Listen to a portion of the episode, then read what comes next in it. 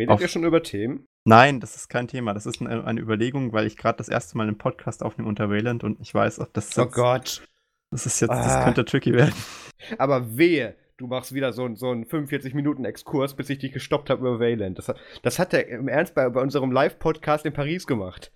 Ja, was denn? Das war halt super unterhaltsam. Ich saß daneben und dachte mir, hör auf, hör auf. Das ist für auf. die Menschen. Aber das muss, wenn wir das hier so machen, ist das okay. Aber wenn du ein Live-Publikum davor hast, sollten wir das nicht langweilen. Mein Gott, das, äh, das ist ja hier ja. mal. Wir haben ja auch einen Bildungsauftrag. Nein. Ja, jetzt, jetzt, haben wir den Max für Millionen Euro ausbilden lassen an diesen Elite-Unis. Also. ja. Gut, ich meine, Elite-Uni Bayern wähle eines, ja. Ja. Aber. Tausch mal kurz meinen Stuhl aus, der quietscht. okay.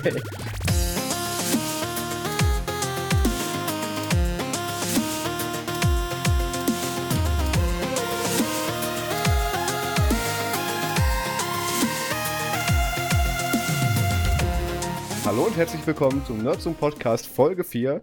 Heute haben wir den 22. Dezember und wir nehmen das Ganze um 20.30 Uhr oder gleich 20.30 Uhr auf. Ähm, zum Thema organisatorischem, der Max ist endlich mal wieder da. Hey, ich bin euer Überraschungsgast. Uh.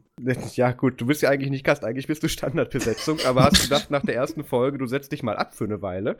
Ich meine, das hat ja mit dem André sehr viel Spaß gemacht, aber ich bin das mit dir halt schon ein paar, paar, paar mehr hunderte Stunden gewohnt zu podcasten. Ich, ich bin muss, sehr froh, dass du wieder da bist. Andres Rolle wieder, wieder übernehmen. Ich mache jetzt einen Backstep und erzähle nur schlechte Sachen über ihn und dann mögen ihn alle nicht mehr und dann. das klingt gut. Ich find's gut. Ja, und der Mann, der sich eigentlich noch nicht hat vorstellen lassen, ist auch wieder da, nämlich der Simon Raffiner, aka Sturmflut. Den kennen manche aus unserer Telegram-Gruppe. Simon, ich freue mich, dass du da bist. Ja, hallo. Schön, wieder mal dabei zu sein. Ja, ähm, man und kennt dich ja unter anderem aus so Formaten wie I'm Simon, more widely known as Sturmflut oder ja, das kommt immer wieder zurück. Ja, also das, das, das werden jetzt nur Leute. Niemals. Das, das, werden nur, ja, du schicke mir Audiodateien, wie doof kann man sein. Aber ja, ähm, Simon kennt man vielleicht noch aus, den, ähm, aus, aus dem ersten Teil der Ubuntu Fun Podcast Aufnahmen, ähm, oder so der ersten Hälfte ungefähr. Danach war er irgendwie dann, wurde er zu gut oder zu teuer für uns. Zu teuer war, glaube ich, das Problem. Äh, ich glaube zu teuer. Ja. ähm, und jetzt, da ja gerade der Bitcoin-Preis wieder so explodiert ist, ähm, kann ich mir Simon endlich mal wieder leisten. Ähm, wir waren ja mit dem ersten Teil dieser Kohle im Urlaub. Nee, komm, ist, ist egal. Er ist heute ähm, 4000 Euro eingestürzt. Ich weiß nicht, ob wir Simon uns überhaupt gerade leisten können. Hast du mal nachgeschaut? Das ist egal, ich habe ihn schon bezahlt. Ah, ähm, verdammt, verdammt. Angeschmiert. Na, beim Urlaub waren wir tatsächlich mit dem Bitcoin-Geld, was ich, was ich versetzt habe. Das, davon habe ich den Berlin-Urlaub gezahlt. Geil. Wir waren im Team. ähm, aber, also ich habe nicht in Bitcoin gezahlt, ich musste das umtauschen, aber das, das, daher kam die Kohle. Ähm, also ich bin sehr froh und ich freue mich sehr, Simon, dass du wieder, mit dabei bist. Das hat ja echt lange gedauert. Du warst echt eine ganze Weile weg. Ähm, was du in der ganzen Zeit so gemacht hast, da kommen wir gleich zu. Aber da, deines, da dein äh, Teil da wahrscheinlich ein bisschen länger dauern wird, weil du ein bisschen mehr zu erzählen hast als wir, ähm, fangen wir mal an. Was hast du denn so gemacht in der letzten Woche, Max? Ich äh, in der letzten Woche ähm, habe. Oder was ist da so passiert? Ja, das ist das, also beziehungsweise es sind mir eigentlich mehrere Sachen passiert. Ich habe ähm, meine. Ganz kurz für, für, den, für den einen Menschen, der mir geschrieben hat, der macht eine Strichliste äh, in der letzten E-Mail. Ich starte jetzt die Stoppuhr zu spät. Da, da gibt es mittlerweile, mittlerweile Strichlisten. Mensch, Marius. Ich, ja. Also wirklich, you had one job. Ja. In den 10.000 anderen. ich habe nur einen. Ich freue mich. Du schneidest die Show. Ich, das ist ja toll. Du lädst die hoch und schreibst den Artikel und. Richtig. Äh, Mach mal also, weiter, Max. Eigentlich, was, was, was, was mache ich eigentlich nicht, ist die Frage. Ähm, mir, mir ist äh, die großartige Nerdzoom Handyhülle kaputt gegangen. Äh, was? Merch könnt ihr bestellen auf der Webseite, Link in der Description. Marius eröffnet panisch einen Shop. das war ja eigentlich unser Notdruck. Also wir haben es ja mal, da gibt es glaube ich auch, also wer mir auf Instagram folgt, haha, ähm, der wird die Bilder schon gesehen haben oder auch Nerdsum auf Instagram folgt. Ähm, wir haben so mal so Handyhüllen und Tablet-Hüllen gemacht. Die sind eigentlich mehr so für B-Roll-Aufnahmen gedacht, für irgendwelche Reviews, wenn es um äh, Mobile Gadget wenn es irgendwie um Mobile-Gadgets oder so geht, ähm, sind die eigentlich geplant gewesen. Aber der Max ist ja, glaube ich, seine ähm, TARDIS-Handyhülle, glaube ich, war das kaputt gegangen. Ja, meine schöne TARDIS-Handyhülle für 5 Euro mhm. ist kaputt gegangen, Link in der Description. Nein.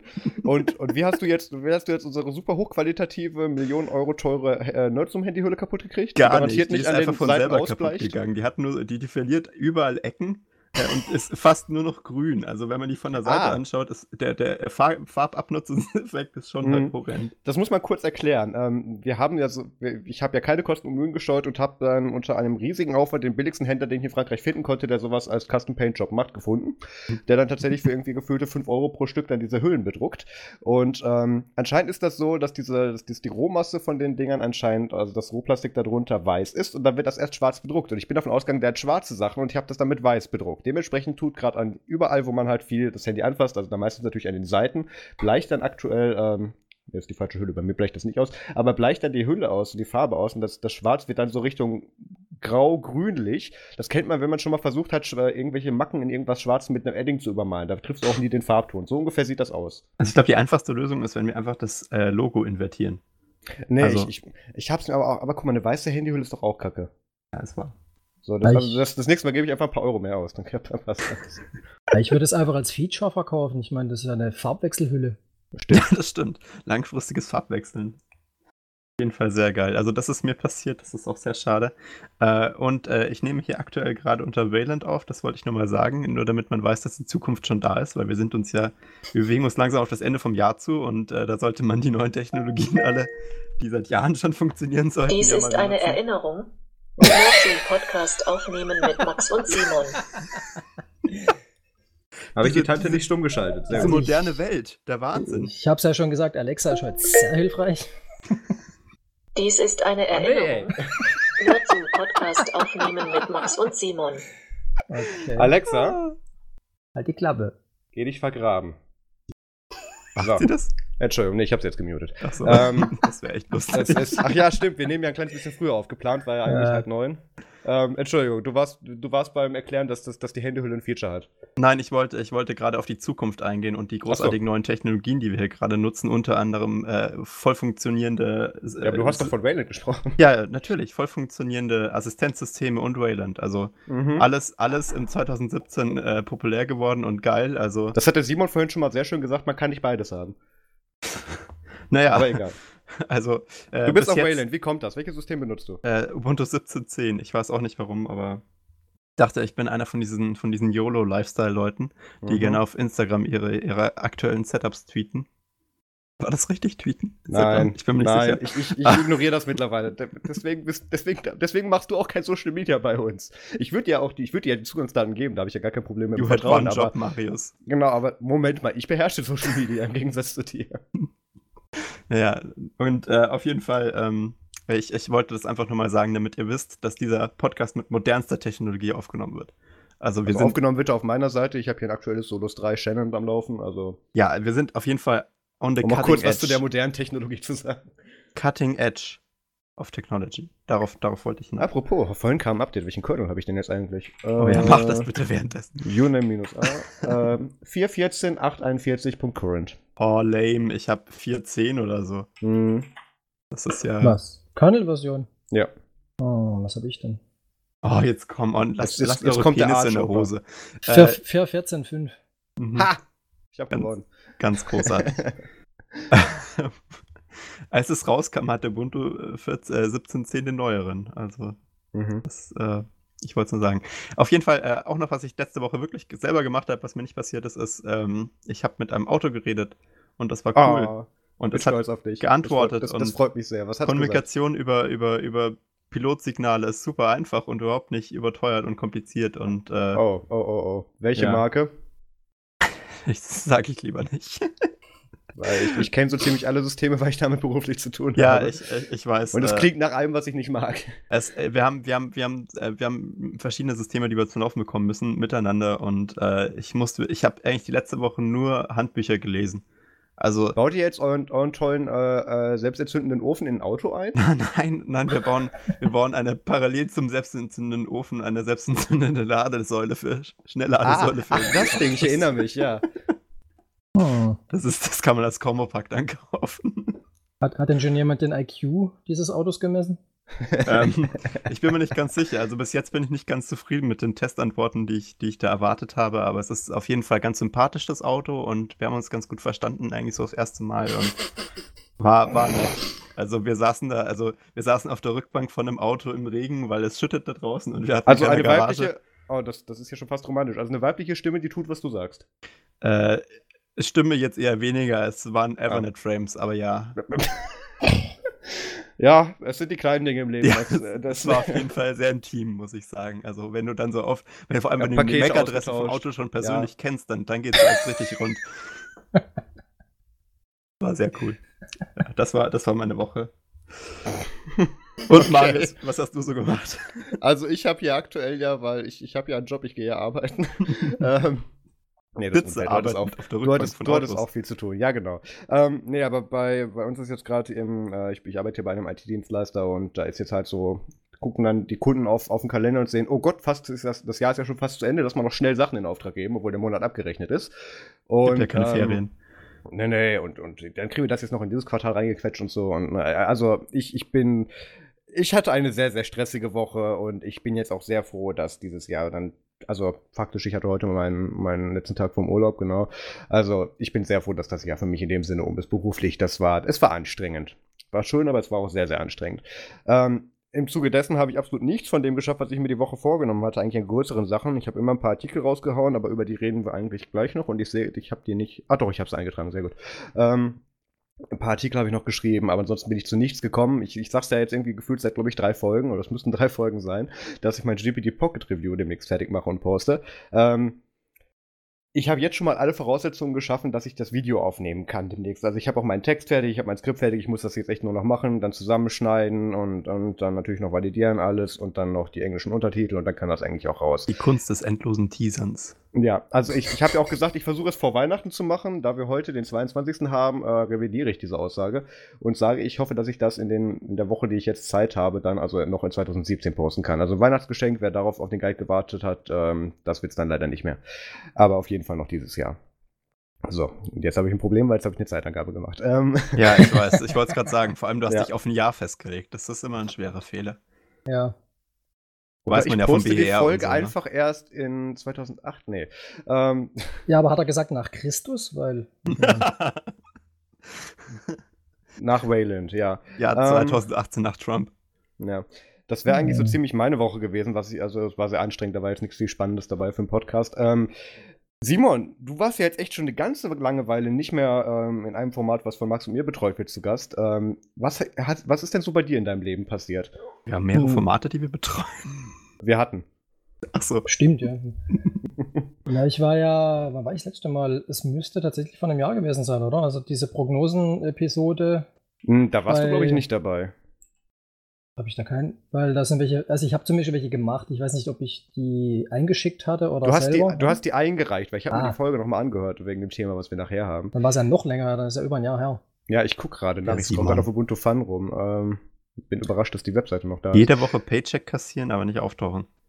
Ja, Ja, Simon ist a Service. Das ist, naja. Äh, ähm, das war einfach nicht genug Geld. Ich meine, ver verglichen mit meinen anderen Nebentätigkeiten, ja, jetzt ein äh, Aufsichtsrat von der geheimen Wo- Weltregierung oder so. Ja. Wo man noch so überall fürs Reden bezahlt wird, ja, ja.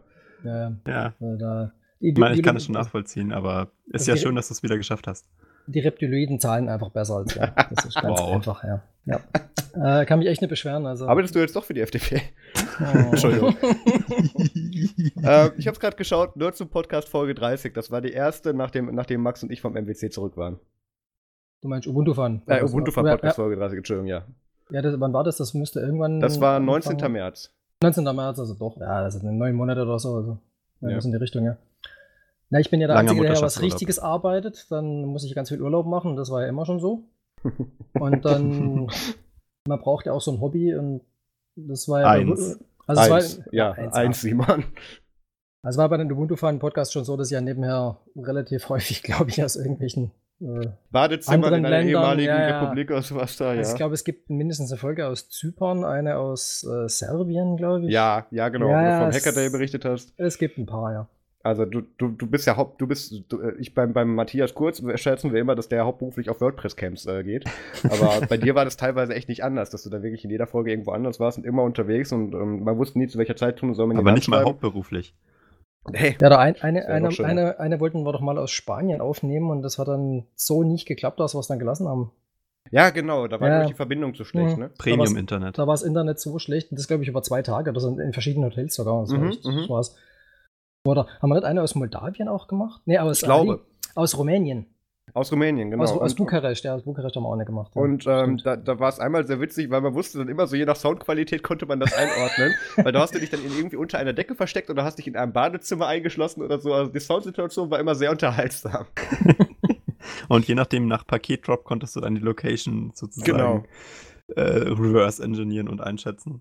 Äh, ja, mein, mein Hobby war ja, also wer, als der Ubuntu Fun Podcast noch lief, war, war das ja immer ähm, an Smartphones hacken und äh, gerade Ubuntu Touch lange und dann war ja schon abzusehen, dass das halt nicht mehr auf Dauer existieren wird, das Projekt. Also ich habe das so, sage ich mal, Ende 2016 oder sowas irgendwann dann beschlossen, dass das für mich nichts mehr ist.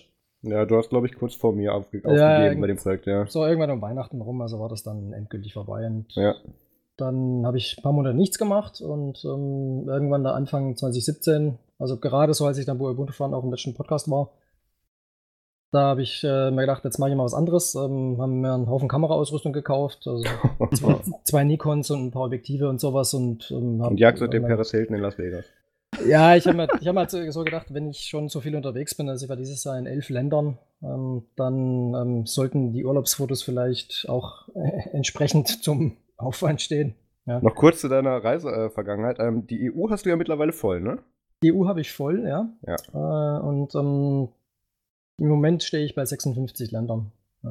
Was machst du denn mit deinen Reisefotos? Äh, ja, das ist eine gute Frage, äh, weil dieses Jahr, dieses Jahr, äh, ich habe jetzt mal geguckt heute, der Ordner hat ein Terabyte. Nur Fotos. Äh, nur Fotos und ein paar Videos noch, aber die Videos fallen jetzt nicht arg wirklich ins Gewicht, weil ich bin kein Mensch für Videos. Ähm, es sind eigentlich nur Fotos. Außer wenn du gerade eine Weltberühmtheit wirst in irgendwie in Tokio oder so. Ja, ja, das. Äh, ja gut, die, die Videos aber nicht ich gemacht, ja, das haben ja andere gemacht. Dann, Da, da ähm, reden wir gleich auch noch drüber, aber ich wollte eigentlich darauf hinaus, was machst du denn dann, nachdem du diese Fotos dann gemacht Äh, hast? Und ja, was das- passiert dann mit denen? Äh, ich habe dann irgendwann beschlossen, dass ich die nicht einfach rumliegen lassen kann. Und äh, nachdem mich meine ganze Familie schon die ganze Zeit genervt hat, zeig doch mal Fotos, zeig doch mal Fotos und ich einfach keinen Bock hatte. Ja. Weil das, das ist wirklich ausgeartet. Dann immer so, ja, wo sind die Fotos? Können wir die mal sehen? Zeig doch mal. Und dann, weil ich so keinen Bock mehr habe ich einfach einen Reiseblog aufgemacht. Ja, Und, Und ähm, kann man den Logische? Reaktion. und nenne mich jetzt äh, oneman-onemap.com, weil alles andere war schon vergeben. Also man würde nicht glauben, wie viele Reiseblogs es schon gibt, ja. Du, also wir haben uns, wir haben den Nerdzoom-Namen auch über einen Webseitengenerator, den uns Äh. Popi empfohlen hat, genommen. Also wir kennen Und- das Problem. Ja, und auf mindestens einer Social Networking Plattform war One Man One Map auch schon vergeben. Also Oh, okay. ja. Da haben wir dann Also nicht auf jeder Social Networking Plattform steht hinter One Man, One Map Du, oder? nee, nicht auf jeder. Ähm, Dun, dun, dun. Ja, ja. Also es gibt einen Typ, der hatte, glaube ich, auf Instagram den Das Namen schon oder Instagram sowas. Ja, müsste sein, Instagram genau. gewesen sein. Da ist es Aber ein anderer. zum Glück hat er nur drei Bilder gepostet und hat aufgehört. Schau Ja, gerade mal. Ähm, benenn ja. dich mal schnell um. Die ist wieder frei. Ist wieder frei? Ja, dann muss ich mal gucken, ja. Ja. Vielleicht wurde das Konto gelöscht oder kann schon sein. Ja, also du kannst dich bei Instagram, kannst du dich sehr, sehr einfach umbenennen, was den Usernamen betrifft. Das, das geht gut. Nein, auf jeden Fall habe ich da jetzt so, so von, von der Frequenz her, so einmal die Woche schaffe ich es, äh, so einen Artikel zu posten, so im Schnitt. Also ich glaube, es kommt ganz gut hin mit einmal die Woche im Mhm. Moment. Ich habe das ja auch abonniert und ich glaube, das ging. Mhm. Die ersten Blogposts waren, glaube ich, so deine Vorbereitung zu deiner ersten Russlandreise, die du da dokumentiert Ja, genau. hast. Also da war ich schon lang wieder zurück eigentlich. Das, die lagen dann irgendwie in, tatsächlich schon einen Monat oder zwei rum und da war ich schon wieder da und ich gedacht, ich muss jetzt endlich mal was machen. Ja, das muss Mhm. jetzt, und dann habe ich die langsam mich da mit der ganzen Bildbearbeitungssoftware und der ganzen Kram, weil ich habe halt umgestellt auf eine richtige Kamera. Ich habe, da musste ich umstellen auf, auf äh, RAW-File-Bearbeitung, weil sonst bringt das alles nichts, ja. Und was machst du die Bearbeitung dann? Lightroom oder? Ähm, nee, am Anfang habe ich das mit ähm, äh, Raw Therapy gemacht mhm. und jetzt mache ich es mit Darktable. Ah ja. Und man muss eigentlich ehrlich sagen, ähm, Lightroom hat ja auch jede Menge Schwächen und ähm, hat ja auch jede Menge Probleme. Und Ja, das sind so, sind so ein paar Features, die ich da gern gegenüberstelle. Manchmal so, ich, ich, ich kenne die Schwächen, über die du, äh, die, die du da ansprichst, aber da sind dann so ein paar Sachen dabei, wo mir dann Lightroom tatsächlich doch ein bisschen mehr Spaß macht.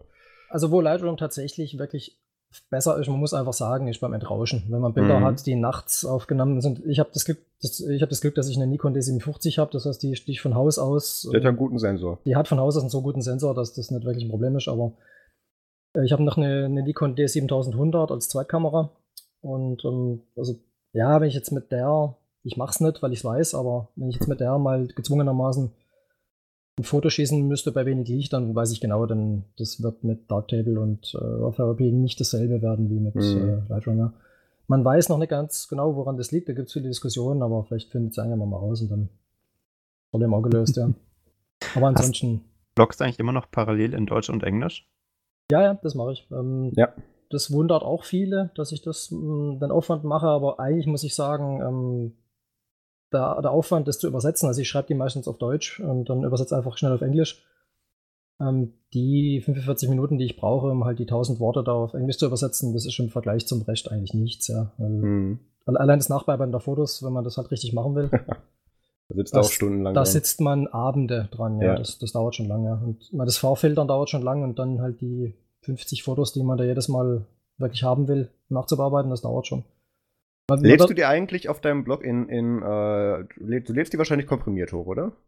Äh, ja, ich, also ich, ich ziehe bis zum letzten Schritt alles unkomprimiert durch bei mir, Mhm. äh, bis zum äh, quasi bis zu dem Moment, wo ich das Wasserzeichen drauf mache und sie dann fertig mache für die Webseite, mache ich alles in PNG mit 16-Bit-Farben. Mhm. Und ähm, dann versuche ich das halt möglichst gut komprimiert irgendwie hochzuladen, ja. Und Ja, das machen wir auch. klappt eigentlich schon ganz gut, muss ich sagen. Also den Link zu deinem Blog machen wir auf jeden Fall auch in die Shownotes mit rein und dann, da, da kann man echt mal vorbeischauen und je nachdem, wenn ihr nicht so gut Englisch könnt, dann gibt es ja, wie er gesagt hat, eben auch auf Deutsch die Artikel. Ähm, das lohnt sich wirklich, da sind, da sind schöne Anekdoten und, und, und Stories dann eben mit drin und die Bilder sind auch tatsächlich sehr geil. Ähm, ein, ein Blogpost, der mir besonders in Erinnerung geblieben ist, ist von deiner letzten Reise, glaube ich, von, äh, wo du in einem Café warst und da wurden dir irgendwelche Tiere Ja. auf den Kopf gesetzt. Ja, das, ähm, so eine, äh, die Asiaten fahren total auf auf diese Animal-Cafés. Genau. Also ich glaube, ich habe das zum ersten Mal gehört in, in Japan, äh, wo das einfach als Notwendigkeit losging, weil in Japan hat man so wenig Platz in den Wohnungen üblicherweise und man darf keine Haustiere halten, weil das Mhm. einfach, geht halt nicht in Tokio da, ja, das ist irgendwie sinnlos. Und dann hat jemand die Idee gehabt, ja gut, ähm, wenn sich alle eine Katze wünschen, mache ich halt ein Katzencafé auf. Also es ist einfach ein Café und ähm, ein Streichelzoo mit Katzen quasi. Gibt es tatsächlich in China aber auch. Also so Ja, ja, das- so das Guangzhou, dann- so, da habe ich das auch gesehen. Das hat sich dann ziemlich weiter verbreitet über, über Asien. Ähm, in Japan ist immer noch begrenzt auf ähm, äh, Katzen und Eulen aus irgendeinem Grund. Eulen, okay. Ja, Eulen. Also es gibt echt viele Eulcafés, wo man so Eulen streicheln kann. Ähm, was wahrscheinlich irgendwie daran liegt, dass die Eulen einfach stillhalten. Keine- aus ich wollte gerade sagen, die sind da ja recht, recht bedarfslos. Ja, so eine Eule ist halt sehr pflegeleicht und hält halt still und ähm, man muss auch keine Angst haben mit den Krankheiten oder sowas. Das ist relativ einfach. Mhm. Ähm, aber ins, in Südkorea, weil da ist alles ein bisschen krasser noch als in Japan, Mhm. Da gibt es halt alles. Also ich war in einem, da waren Erdmännchen, äh, ein Känguru, Waschbären, Ja, das mit dem Känguru habe ich gesehen. äh, dann war ein Wildhund, glaube ich, und ähm, dann bin ich, ich war in Japan noch mal in einem, in einem Eulencafé, also ich war ein paar, ja, und äh, ein Schafcafé war, da waren so Schafe äh, mitten im Café, also das ist echt verrückt. Und ich muss sagen, dass ma- manche von, den, von diesen Blogposts, die ziehen sehr viel stärker, als ich gedacht hätte. Ich habe jetzt nicht damit gerechnet, dass da groß was läuft, aber ähm, ich habe ein paar drin von so Urban Exploration, wo ich in so verlassenen Hotels war oder in verlassenen Bunkern. Und ähm, Mhm. die haben sich aus irgendwelchen Gründen halb um die Welt einmal. Also da ähm, weil der Webserver hat, glaube ich, teilweise schon zu schnaufen gehabt, äh, aus irgendwelchen Gründen. Weil ich, ich, Alles, alles, was du anfasst, wird irgendwie geklickt. Ist schon geil.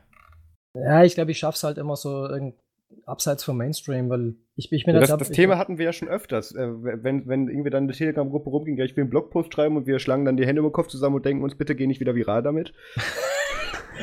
das war zeitweise echt ein Problem. Also ich, ich habe ja damals, als ich, ähm, als ich das mit Ubuntu Phone dann, mit, mit, mit, mit Ubuntu Phone dann ähm, beendet habe und habe mich ein paar Monate später, als ich dann gesehen habe, dass das jetzt halt endgültig von Canonical aufgekündigt wurde und jetzt tot ist. ich mich halt ist es ja nicht, aber ja.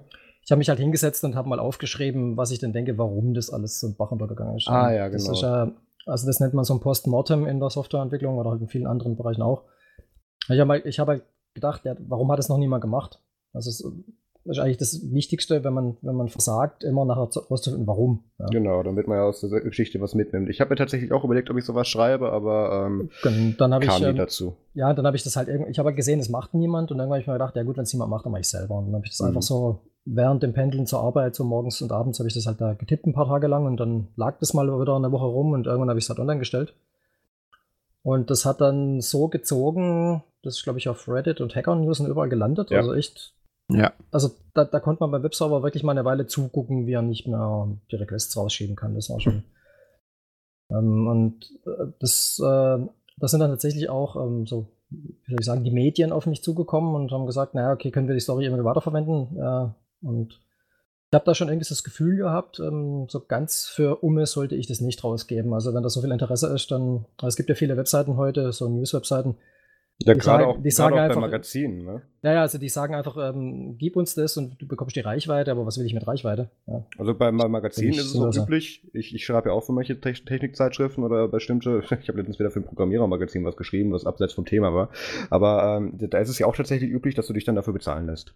Oder auch dafür die, für die Verwendung des, des Artikels, wenn du Genau. woanders schon veröffentlicht hast. Und viele von diesen Online-Seiten, also so ähm, Next Platform und sowas, wie die alle heißen, und die Mhm. wollten halt gar nichts bezahlen. Also ich habe dann gleich gefragt, so, ähm, die haben gefragt, können wir das weiterverwerten? Und dann habe ich gefragt, ja, gibt's was dafür? Und haben sie gesagt, nee, Reichweite. Ja, und was will ich mit Reichweite? Ich bin kein Journalist oder sowas, das ist mir völlig egal. Kein Influencer. Genau, und dann kam irgendwann das Linux-Format, das ist eine der letzten äh, Linux-Zeitschriften, die noch so ja. größer sind äh, aus, aus England. Und ähm, da habe ich dann vier Seiten für die geschrieben tatsächlich. Ja. Das war dann schon sehr schön, weil sie haben eine Ausgabe geschickt tatsächlich von einem gedruckten Magazin und jetzt Cool. nicht sowas wie Das ist tatsächlich auch nicht mehr Standard. Das, das, gab- das habe ich lange Zeit, also 2015, 16, wo ich Artikel geschrieben habe, gerne auch für Zeitschriften. Ähm, da, da war das noch üblich, dass du dann auch dann tatsächlich eine, eine Ausgabe nach Hause geschickt bekommst. Aber in letzter Zeit macht das irgendwie kein Schwein mehr. Ich muss mir den immer selber kaufen, so ein Scheiß. Ja, also ich muss echt sagen, bei äh, die von Linux Format, die machen das halt noch richtig und die, die versuchen Ja. auch, das noch richtig zu machen, weil er hat schon selber gesagt, äh, sie wissen selber, dass sie eine von den wenigen Zeitschriften sind, die sich noch benehmen wie früher, ja, und Ja. versuchen das noch richtig zu machen, ja.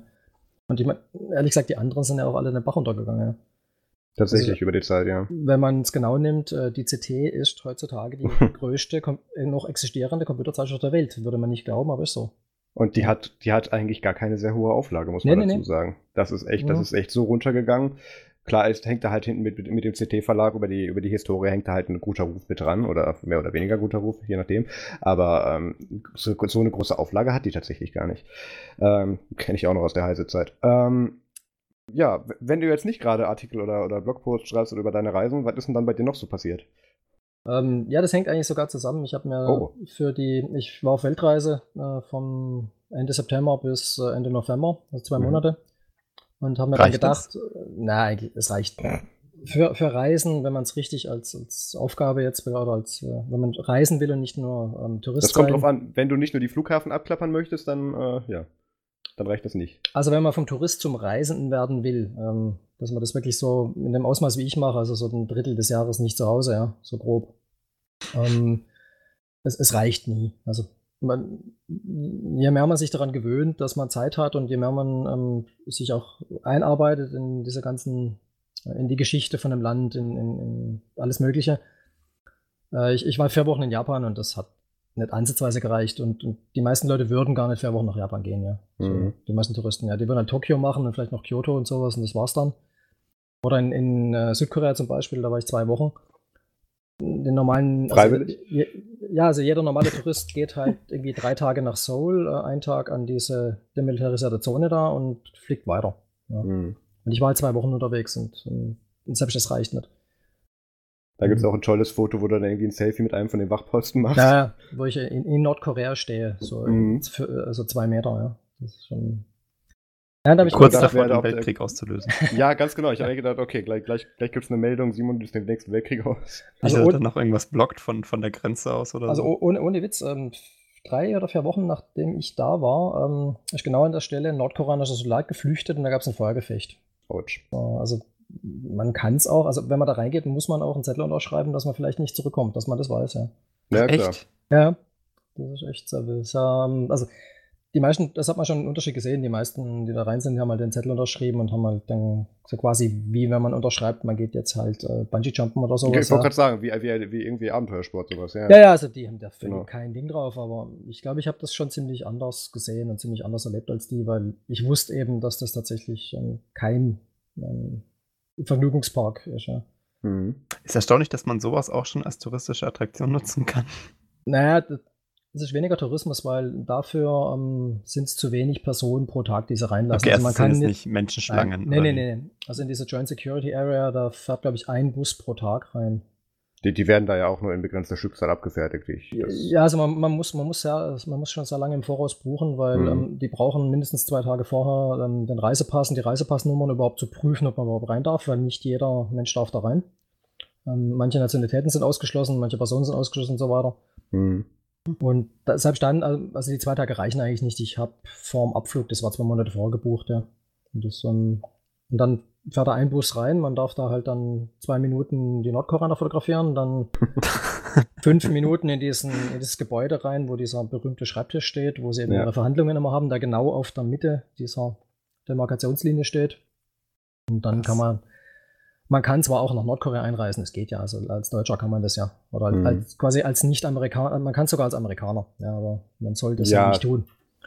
Das ist eigentlich eine schlechte Idee, ja. Schlechte Idee, ja. Also ich glaube, die US-Regierung verbietet es eigentlich sogar. Oder man. Ja, also sie, sie verbieten, ja. verbieten können sie es ja nicht wirklich, aber sie, sie tun halt das mit entsprechenden äh, Sanktionen eben damit belegen, dass du dann bestimmte Sachen halt äh, rechtlich keinen Anspruch drauf hast, je nachdem, wenn du da bist. Also ich glaube, ich glaube, nach, äh, nach, als dieser, dieser Tourist zurückkam, der dann den Gehirnschaden hat und dann gestorben ist, ich glaube, danach ja. haben sie tatsächlich die Regel geändert, dass es jetzt nicht mehr erlaubt ist für. Weil so. man darf als US-Amerikaner auch nicht nach Kuba. Einfach so. Auch verboten, ja. Hat man das nicht auch aufgehoben? Ach ja, das hat man nein, nein, wieder. Das, das, äh, das, war ja der Witz. Ähm, Obama, Kuba ist ja wieder lieb. Obama hat ja versprochen, es aufzuheben. Aber er hat es äh, nicht gemacht. Aber er, er, er konnte es nicht, weil er, weil er zu viel. Nicht, ja. Und dann hat er einen Trick gemacht. Er hat gesagt: Ja, gut, ähm, wir tarnen das ja jetzt als äh, kultureller Austausch. Und ähm, dann haben sie eine Liste gemacht von zwölf, äh, zwölf, ähm, zwölf Gründen, warum man nach Kuba einreisen möchte, die halt als kultureller Austausch gelten. Und da war zum Beispiel drauf, ähm, wenn man einem Sportclub angehört und der will einen befreundeten Sportclub in Kuba besuchen. Ja. Und ab, am Ende lief das halt hauptsächlich darauf raus, dass man irgendeine geführte Gruppenreise halt. Ähm, ja, du lachst, Max, aber das war früher ja. DDR, BRD nicht unähnlich. Geil. Ja, das war schon ein bisschen, also man konnte als Einzelperson auch so nach, nach Ostberlin zum Beispiel, aber ja. Ja, das schon. Aber äh, quasi und, äh, als Trump dann in die Macht kam, äh, hat er sich das angeguckt, dieses, dieses, äh, diese neuen Regeln da von Obama. Und natürlich ist das halt massiv missbraucht worden. Da waren jetzt natürlich halt alle möglichen Leute, die eigentlich nur äh, für Tourismus nach Kuba wollten, plötzlich in einem Sportverein und sowas, ja. Oder plötzlich in einer Kirche. Auch weil, positiv. Ja, also waren plötzlich religiös, weil als, äh, als, als, als, als, wenn man eine Kirche, einer Kirche angehört und die will jetzt zum Beispiel eine befreundete Kirche in Kuba besuchen oder so, dann gilt das auch. Also die Liste war echt lang, ja. Und ähm, Ding, äh, Trump hat sich das angeguckt und hat natürlich gesehen, ja, ähm, effektiv äh, sind da, glaube ich, viermal mehr ähm, Personen über diese Spezialregelung nach Kuba gelangt, als geplant war. Das war mal, glaube ich, so auf eine Million pro Jahr oder sowas Besucher irgendwie äh, abgezielt, aber am Ende waren es vier. Mhm. Und dann hat er tatsächlich irgendwann im Sommer gesagt, ähm, die Leute sollen davon ausgehen, dass, es, dass dieses Abkommen nicht mehr existiert und wer schon ein Ticket hat, darf noch fliegen, aber alle anderen nicht mehr. Ja. ja. Und so ungefähr ist das halt in dieser, also Nordkorea, Südkorea ist noch viel schlimmer.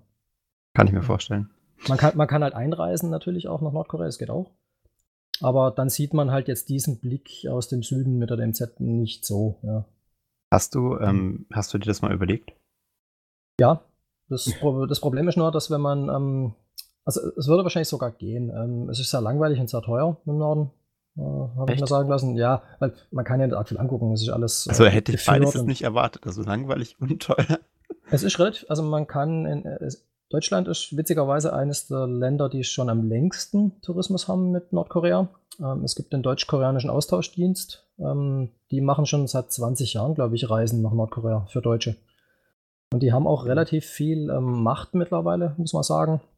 Ähm, weil normalerweise, wenn man nach Nordkorea fliegt, bekommt man so Aufpasser und das Programm legen die Nordkoreaner fest und dann hängt man da halt irgendwie fünf Tage, zehn Tage, was auch immer da rum und lebt den ganzen Tag in so einer Blase, die eigentlich halt die einem davor spielen.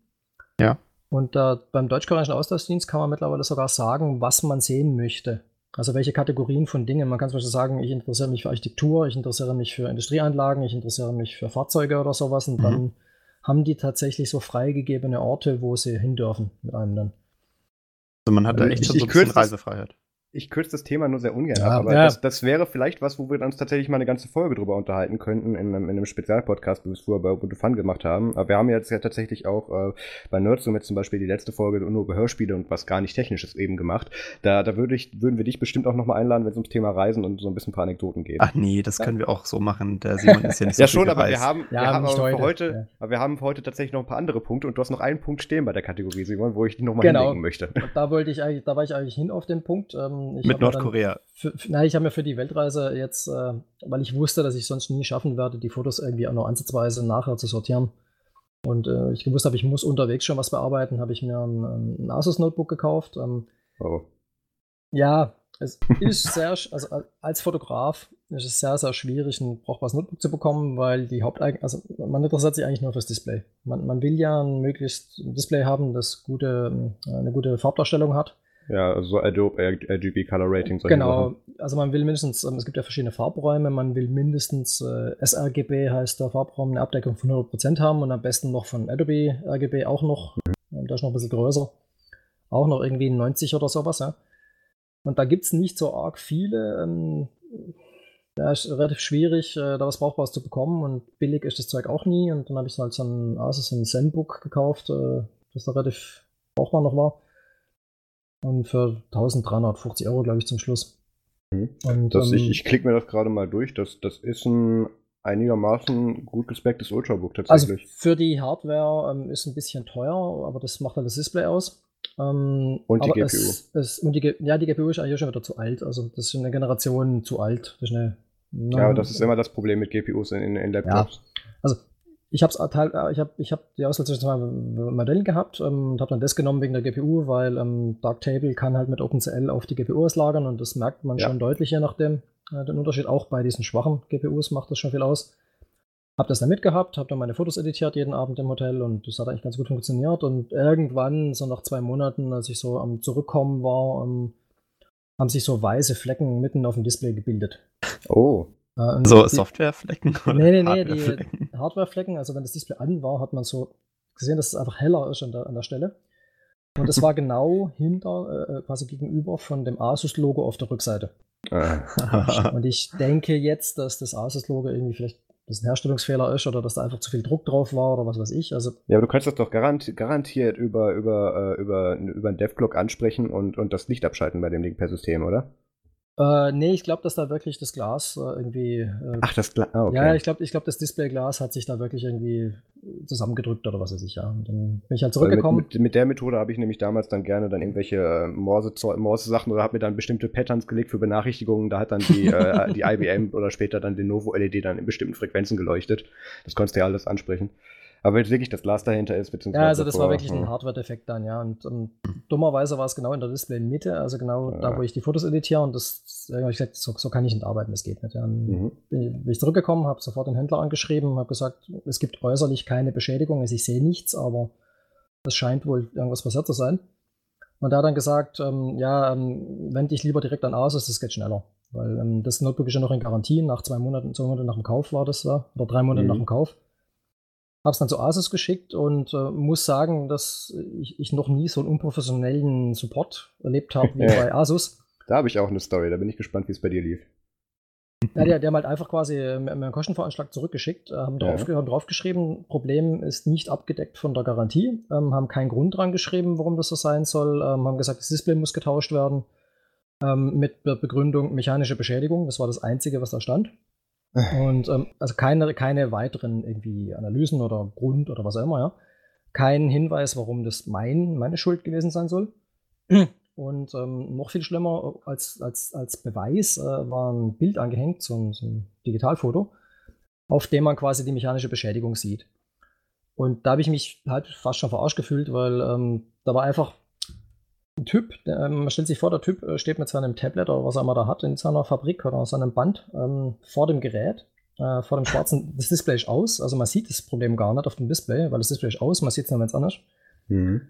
Ähm, Ach Gott. in, in dem Display, das, das nicht wirklich spiegelt eigentlich, ein mattes Display, spiegelt sich seine Hände, das Display, die, die, die Beleuchtung der Halle, also man sieht überhaupt nur, schätze ich mal, 25% von dem Display wirklich und da sieht man keine Beschädigung. Also bei aller Liebe, ich habe keine Ahnung, was das Bild aussagen soll oder, oder das Bild dokumentiert noch nicht mal den Fehler an sich. Also ja. ich habe hier gerade mal parallel die äh, Asus ähm, Garantierichtlinien mir gerade mal aufgerufen und hier steht was zu TFT-LCD Pixelfehler, obwohl das ja streng genommen nicht ist, weil es ja nicht dadurch ausge nee, nee, ausgewählt nee. wurde. Und da steht hier auch, dass äh, bei geringen visuellen Störungen, dass das nicht von der Garantie abgedeckt wird. Wo nur ist eben der, der, der Punkt, weswegen sie die versucht haben, eben das damit dann auszureden mit der Garantie.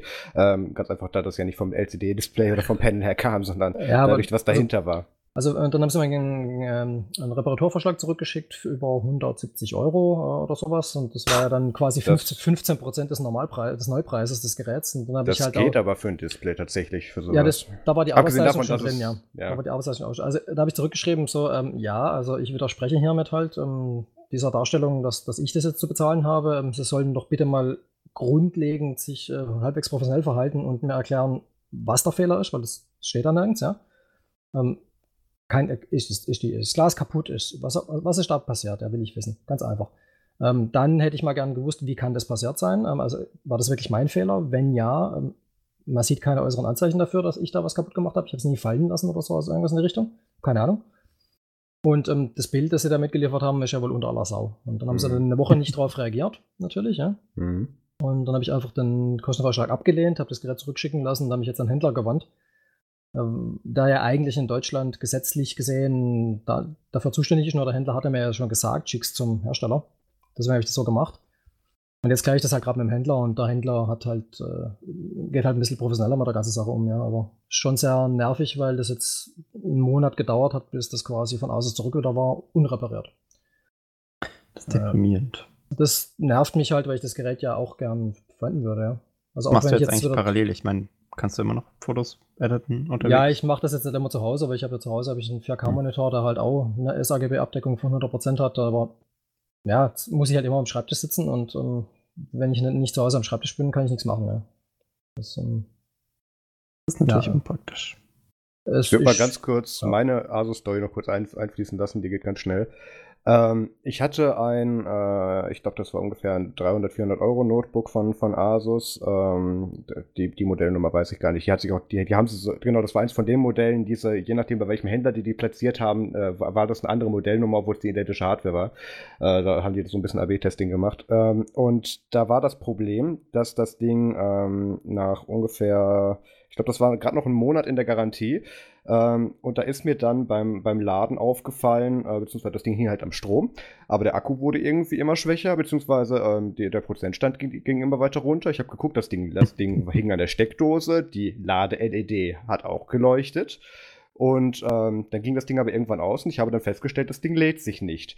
Und ähm, Oh. äh, bevor ich zum Hauptproblem komme, ist, habe ich dann auch festgestellt, dass die, sich diese Lade-LED tatsächlich aus dem Stromkreis des Netzteils äh, herausspeist und nicht aus irgendwas dazwischen, was ich schon mal extrem geil fand. Und das zweite war, dass ich dann nämlich dann gesehen habe, nachdem mir das Ding dann ähm, äh, mit verweigerter Reparatur beziehungsweise auch Reparatur dann abgelehnt, wegen angeblich nicht Garantie, abgedeckt, ähm, habe ich das Ding dann eben mal selber aufgeschraubt und mir das angeguckt und habe dann gesehen, dass dann wirklich rund um den Ladeport, dass dann da eben mit dem Widerstand und, und den zwei, den zwei äh, Punkten, die da mit drauf waren, dass da wirklich teilweise da was verkokelt dran war. Also da ist halt regelmäßig dann die Sicherung rund um den äh, Ladeport ist dann kaputt gegangen. Hab das dann, hab dann die Reparatur gezahlt. Die war dann, die, die war glaube ich, äh, die war knapp 100 Euro und und ähm, aber jedenfalls, äh, deswegen, das wäre eigentlich schon dann für, für ein Sub 500 Euro Notebook, wäre es dann eigentlich ja schon besser gewesen, ich kaufe mir ein neues. Das stand aber damals leider nicht zur Debatte, das war kurz, äh, vor meiner, kurz nach meiner Ausbildung und habe das dann eben reparieren lassen. Und das ist dann tatsächlich ein Dreivierteljahr später nochmal passiert, genau mit, also da haben sie das Motherboard getauscht und genau der gleiche Fehler nochmal. Das ist offensichtlich bei denen ein Verschleißteil. Ja, das, das gibt's ja, also der äh, Akku lädt nicht mehr, äh, Laderegler kaputt ist ein, ein Mhm. Standardfehler, würde ich fast schon behaupten heutzutage. Ja, was ich aber echt heiß Ja. fand, ist, dass sich halt diese LED, die, die, die, der Indikator dienen soll, dass das Ding gerade geladen wird, sich aus dem Netzteil speist und nicht aus dem Akku. Das, das fand ich geil. Weil das war dann zum Schluss, als das Ding halt nachweislich keinen Strom mehr bekommen hat, das Einzige, was an dem Ding noch funktioniert hat. aber ja, so viel zu. Consumer Stories. Ähm, dann würde ich sagen, kommen wir jetzt dann mal nach 40 Minuten kurz noch zum Feedback. Ähm, und ich habe mir das schon mal eigentlich rausgesucht. Jetzt muss ich den Tab wiederfinden. Ähm, genau. Ähm, der Martin hat auf Telegram geschrieben zu der letzten Folge, wo wir über Hörspiele gesprochen haben. Äh, guter Podcast, mal wieder, mal wieder mit schönen Erinnerungen an die Kindheit, Jugend. Solange es dann in den nächsten wieder um Technik geht, ist alles, ist alles wieder gut. ähm, ja, ich, wir hatten ja, ich habe auch extra noch im Intro, was ich noch aufgenommen habe, dann äh, natürlich um Feedback gebeten, ähm, ob wir, ob, ob wir jetzt wie damals bei Ubuntu Fun nur über Technik reden sollen oder ob wir auch zwischendrin mal so ein paar andere Themen einfließen lassen dürfen. Und ähm, da gab es noch so ein paar, an, paar andere äh, ähm, E-Mails, die ich dazu bekommen habe, aber so der, der Konsens daraus ist so, dass es okay ist, wenn wir auch ab und zu mal dann über solche Sachen dann abschweifen. Deswegen, da, da passt das dann ganz gut zu. Ähm, kurze Frage, Max. Hast du dir ja bis auf die erste Folge, wo du dabei warst, irgendwelche anderen Folgen geschafft, bisher anzuhören? Ja, ich habe Folge 3 gehört, aber noch Oh. nicht 2. Okay. Ähm, Simon hat, glaube ich, geschrieben, er hat äh, gesagt, er hat auch alle gehört. Das ist von daher schon mal gut vorbereitet. Ähm, mit, mit dir hätten wir, glaube ich, so eine Hörspielfolge auch machen können. Du hörst ja auch, Ähm, du hörst auch viel, oder hast Hörsch- gehört. Hörspielfolge nicht. Das ist, ich glaube nicht, dass Hörspiel, äh, Hörspiele damals bei uns noch die Bedeutung hatten, so Anfang 90er. Also Okay. da gab es schon ziemlich viel Fernsehen, also eigentlich so. ja, gut. Weil er ja drunter, Aber das, das also- gab es bei uns aber auch. ja, weil er hat ja drunter geschrieben, äh, wie das eigentlich mit so Serien wie Beverly Hills oder Melrose Place so war. Das war genau meine Zeit. Also Ah, okay. Das war genau. Da würde ich den Kommentar eben noch vorlesen. Das hat der Mario Hommel, an dieser Stelle viele liebe Grüße, Mario, ähm, auf nerdsum.de geschrieben unter die Folge. Ähm, eine sehr schöne Folge, die bei mir sehr viele Erinnerungen und Flashbacks ausgelöst hat. Und das, obwohl ich so alt bin wie Marius und André zusammen. Man merkt, daran merkt man natürlich auch, wie zeitlos manche Kinderserien oder Sendungen sind. Ihr habt ja schon im Podcast äh, erwähnt, dass zum Beispiel die Sesamstraße oder Sendung mit der Maus bereits in den 70ern liefen, genau. Äh, die Sesamstraße meiner Zeit wurde noch mit, oh Gott, Lieselotte Pulver und Uwe Friedrichsen äh, bestritten. Das, das, äh, Kenn ich. Kennst du das, Simon? Nicht. Äh, Sesamstraße war bei uns eigentlich. Ich meinte jetzt die, eigentlich die vorgelesenen Namen, weil die sagen mir Ja, nicht. ja, Lisa, ja klar, klar. Ah, okay. Die kenn ich noch. Heidi gab es auch schon. Die Story ist übrigens einigermaßen komplex und würde heute in drei Staffeln aufgeteilt werden. Staffel 1, Heidi kommt in die Berge. Staffel 2, Heidi muss nach Frankfurt. Staffel 3, Heidis Freundin Clara aus. Frankfurt kommt in die Berge. Ja, das ist ein bisschen runtergebrochen, aber das, das stimmt tatsächlich. Ähm, einige der von euch erwähnten Sendungen bzw. Hörspiele kenne ich natürlich auch von unseren Kindern. Die gab es in meiner Kindheit noch nicht. Eine nette Erinnerung habe ich an den kleinen Vampir, als damals die Serie Moi. 1986 mit, mit Gerd Fröber als Vampirjäger, wie wie wird der ausgesprochen? Gehlermeier in der ARD ausgestrahlt wurde, haben wir das sogar als Teenager damals richtig abgefeiert. ähm, ich meinte tatsächlich gar nicht die Serie, sondern tatsächlich das Hörspiel dazu, aber die werden natürlich wahrscheinlich miteinander zu tun haben. Das, die, die, die, die Serie tatsächlich kenne ich gar nicht. John Sinclair ist übrigens auch ursprünglich so ein Groschenromanformat wie Perry Roden, die Hörspiele und äh, die Hörspiele und ich glaube auch ein Film kam später. Wie ist das eigentlich so mit hippen Serien wie Beverly Hills oder äh, oh Gott, Melrose Place? Äh, das war auch vor eurer Zeit, oder? Also das war definitiv vor unserer Zeit. Ich kann mich noch ganz grob, was ist denn das letzte, wo ich mich, äh, das erste, wo ich, was ich mich an Serien aus der Zeit ungefähr erinnere? Äh, OC California müsste das gewesen sein. Aber, gar- aber das, das war Ach. echt schon ganz früh. Kennt ihr Dawson's Creek noch? Nee. Ah. Nee. Und dann schreibt er noch zum Abschluss, wie gesagt, eine sehr schöne Folge, die mir beim Laufen das eine oder andere Mal ein fettes Grinsen ins Gesicht ge gezaubert hat. Dankeschön. Ähm, das freut uns sehr. Genau das wollten wir tatsächlich auch auslösen. Und ähm, ja, ich, ich denke, davon wird es keinen Teil 2 geben, weil wir haben das Thema eigentlich recht gut, recht gut abgearbeitet, aber wir gucken mal. Vielleicht findet sich da noch was Vergleichbares. Themen und Feedback, also das Themenvorschläge und Feedback und alles Mögliche könnt ihr uns natürlich auf, äh, auf unser Telegram-Chat äh, zukommen lassen. Da findet ihr alle Infos, wie ihr da reinkommt, unter nerdzoom.de slash telegram oder ihr schickt uns einfach eine E-Mail an podcast.nerdzoom.de. Ansonsten, was ich auch tatsächlich die letzten Male, also in den letzten Folgen jetzt ein, äh, öfters äh, gesehen habe, ist, dass mich dann auch einfach Leute direkt antwittern. Also ähm, unsere Twitter-Handles und, und andere Social-Media-Kanäle von, von den Autoren selber findet ihr auf der, auf der Teamseite und auf nerdsum.de, aber und auf nerdsum.de findet ihr auch tatsächlich dann direkt die, äh, die offiziellen Accounts auf Social Media von Nerdsum. Da könnt ihr uns natürlich auch gerne folgen. Da lasse ich den Max, glaube ich, auch irgendwann Jingles für aufsp- einspielen, ähm, Oh. aufnehmen. Dann kommen wir zum ersten News-Punkt. Äh, die News-Section wird heute ein bisschen kleiner werden, das heißt, haltet euch zurück, wir haben nämlich ein großes Hauptthema. Ähm, es gibt jetzt einen Spotify-Snap. Ähm, da, Max, du wirst dich erinnern, als wir der- äh, bei der UboCon Europe in Paris waren und der letzte Talk, diese Keynote von, von, Just, von, von Dustin Kirkland, ähm, da hat er ja auch mal, also er hat sich bei ganz vielen Sachen verhaspelt und versprochen, aber er hat auch mal kurz äh, was von einem Spotify-Snap gesagt, wenn du dich erinnerst. Ja. Und, und da, da habe ich schon gesehen und das, das, äh, den Kommentar dazu, den, der, der wurde mir verboten zu zitieren, das darf ich nicht sagen. Aber ich habe gesehen, dass dann so in der, in der zweiten, dritten Reihe dann so äh, Popey und, und Wimpy zusammengezuckt sind und habe mir aber nicht viel dabei gedacht. Und jetzt hat sich dann eben herausgestellt, dass Canonical da schon eine ganze Weile dran gearbeitet hat, an dem Snap, und zwar in Zusammenarbeit mit einem von den Spotify-Developern. Das heißt, das Ding ist annähernd offiziell. Also das wird tatsächlich betreut von einem der Hauptentwickler von, von Spotify, dieser Linux-Client. Ähm, Das macht der, auch der Sinn. Snap davon. Ja. Also weil Ja, die Spotify halt- hat ja ewig dran gearbeitet, dass, dass das mal auf Linux geht. Da gab es ja auch so einen so Dev-Blog dazu und Ja. so weiter. Und das war ewig in der Beta und war dann jetzt irgendwann mal auf 1.0. Und ähm, da scheinen ja echt äh, ein oder zwei Mitarbeiter von Spotify echt dafür abgestellt worden zu sein, sich um Mhm. diese Linux-Version zu kümmern. Und Genau. da macht es eigentlich voll Sinn, äh, dass, sie, dass sie sich da an, an die gewendet haben bei Canonical. Oder Ganz genau. umgekehrt. Vor allem das, ja, das Canonical hat natürlich angefragt und, sie haben dann gerne mitgemacht. Aber der Punkt an der Nummer ist tatsächlich, dass es jetzt halt kein Snap ist, der 100% einfach nur von Canonical betreut wird und, Ja. und wo sie jetzt von irgendwem die Erlaubnis bekommen haben, weil das Ding ist ja Closed Source, ähm, dass sie den dann als Snap packagen dürfen, sondern dass das tatsächlich auch dann offiziell betreutes Ding ist. Und das ist tatsächlich auch schon mal was, das tut Snap dann als, als Plattform und, und, und Snapd und Snapcraft tatsächlich dann ja ein bisschen tatsächlich auch pushen. Und ähm, was ich sehr Ja. gut finde, weil, weil Spotify ist jetzt natürlich eine Anwendung, die, die benutzen eine ganze Menge Leute. Also Spotify an sich hat, hat über 150, äh, 140 Millionen Menschen, äh, also aktuelle User. Aber ähm, natürlich ist davon nur ein sehr, sehr, sehr geringer Teil davon unter, auf Linux unterwegs. Aber selbst dafür, dass, die, dass da jetzt dann eben dann diese PPA oder dieses Step, was sie da angeboten haben, dann damit dann wirklich auch ersetzt werden wird. Aktuell steht es noch anders auf der Website, aber das, der Snap wird dann auch tatsächlich von Spotify auf der Website gepusht werden. Ähm, ist eine, ist eine finde ich, ist eine gute Sache.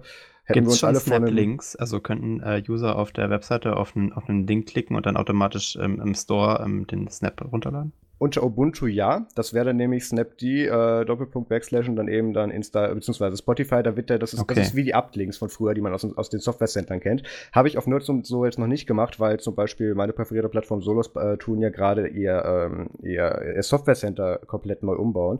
Und ähm, da ist dieses Plugin mit den Links noch nicht dabei, deswegen habe ich sie noch ausgeschrieben. Aber das würde auch gehen tatsächlich. Das gibt schon eine ganze Weile. Cool. Ich hätte jetzt noch eine kleine äh, äh, Side-Story zu dieser Spotify-Geschichte als Snap. Denn ähm, ich, ich habe mir sagen lassen, dass ich tatsächlich ähm, einen, einen mittleren beschweren PR-Skandal dann bei Canonical äh, ver verhindert habe.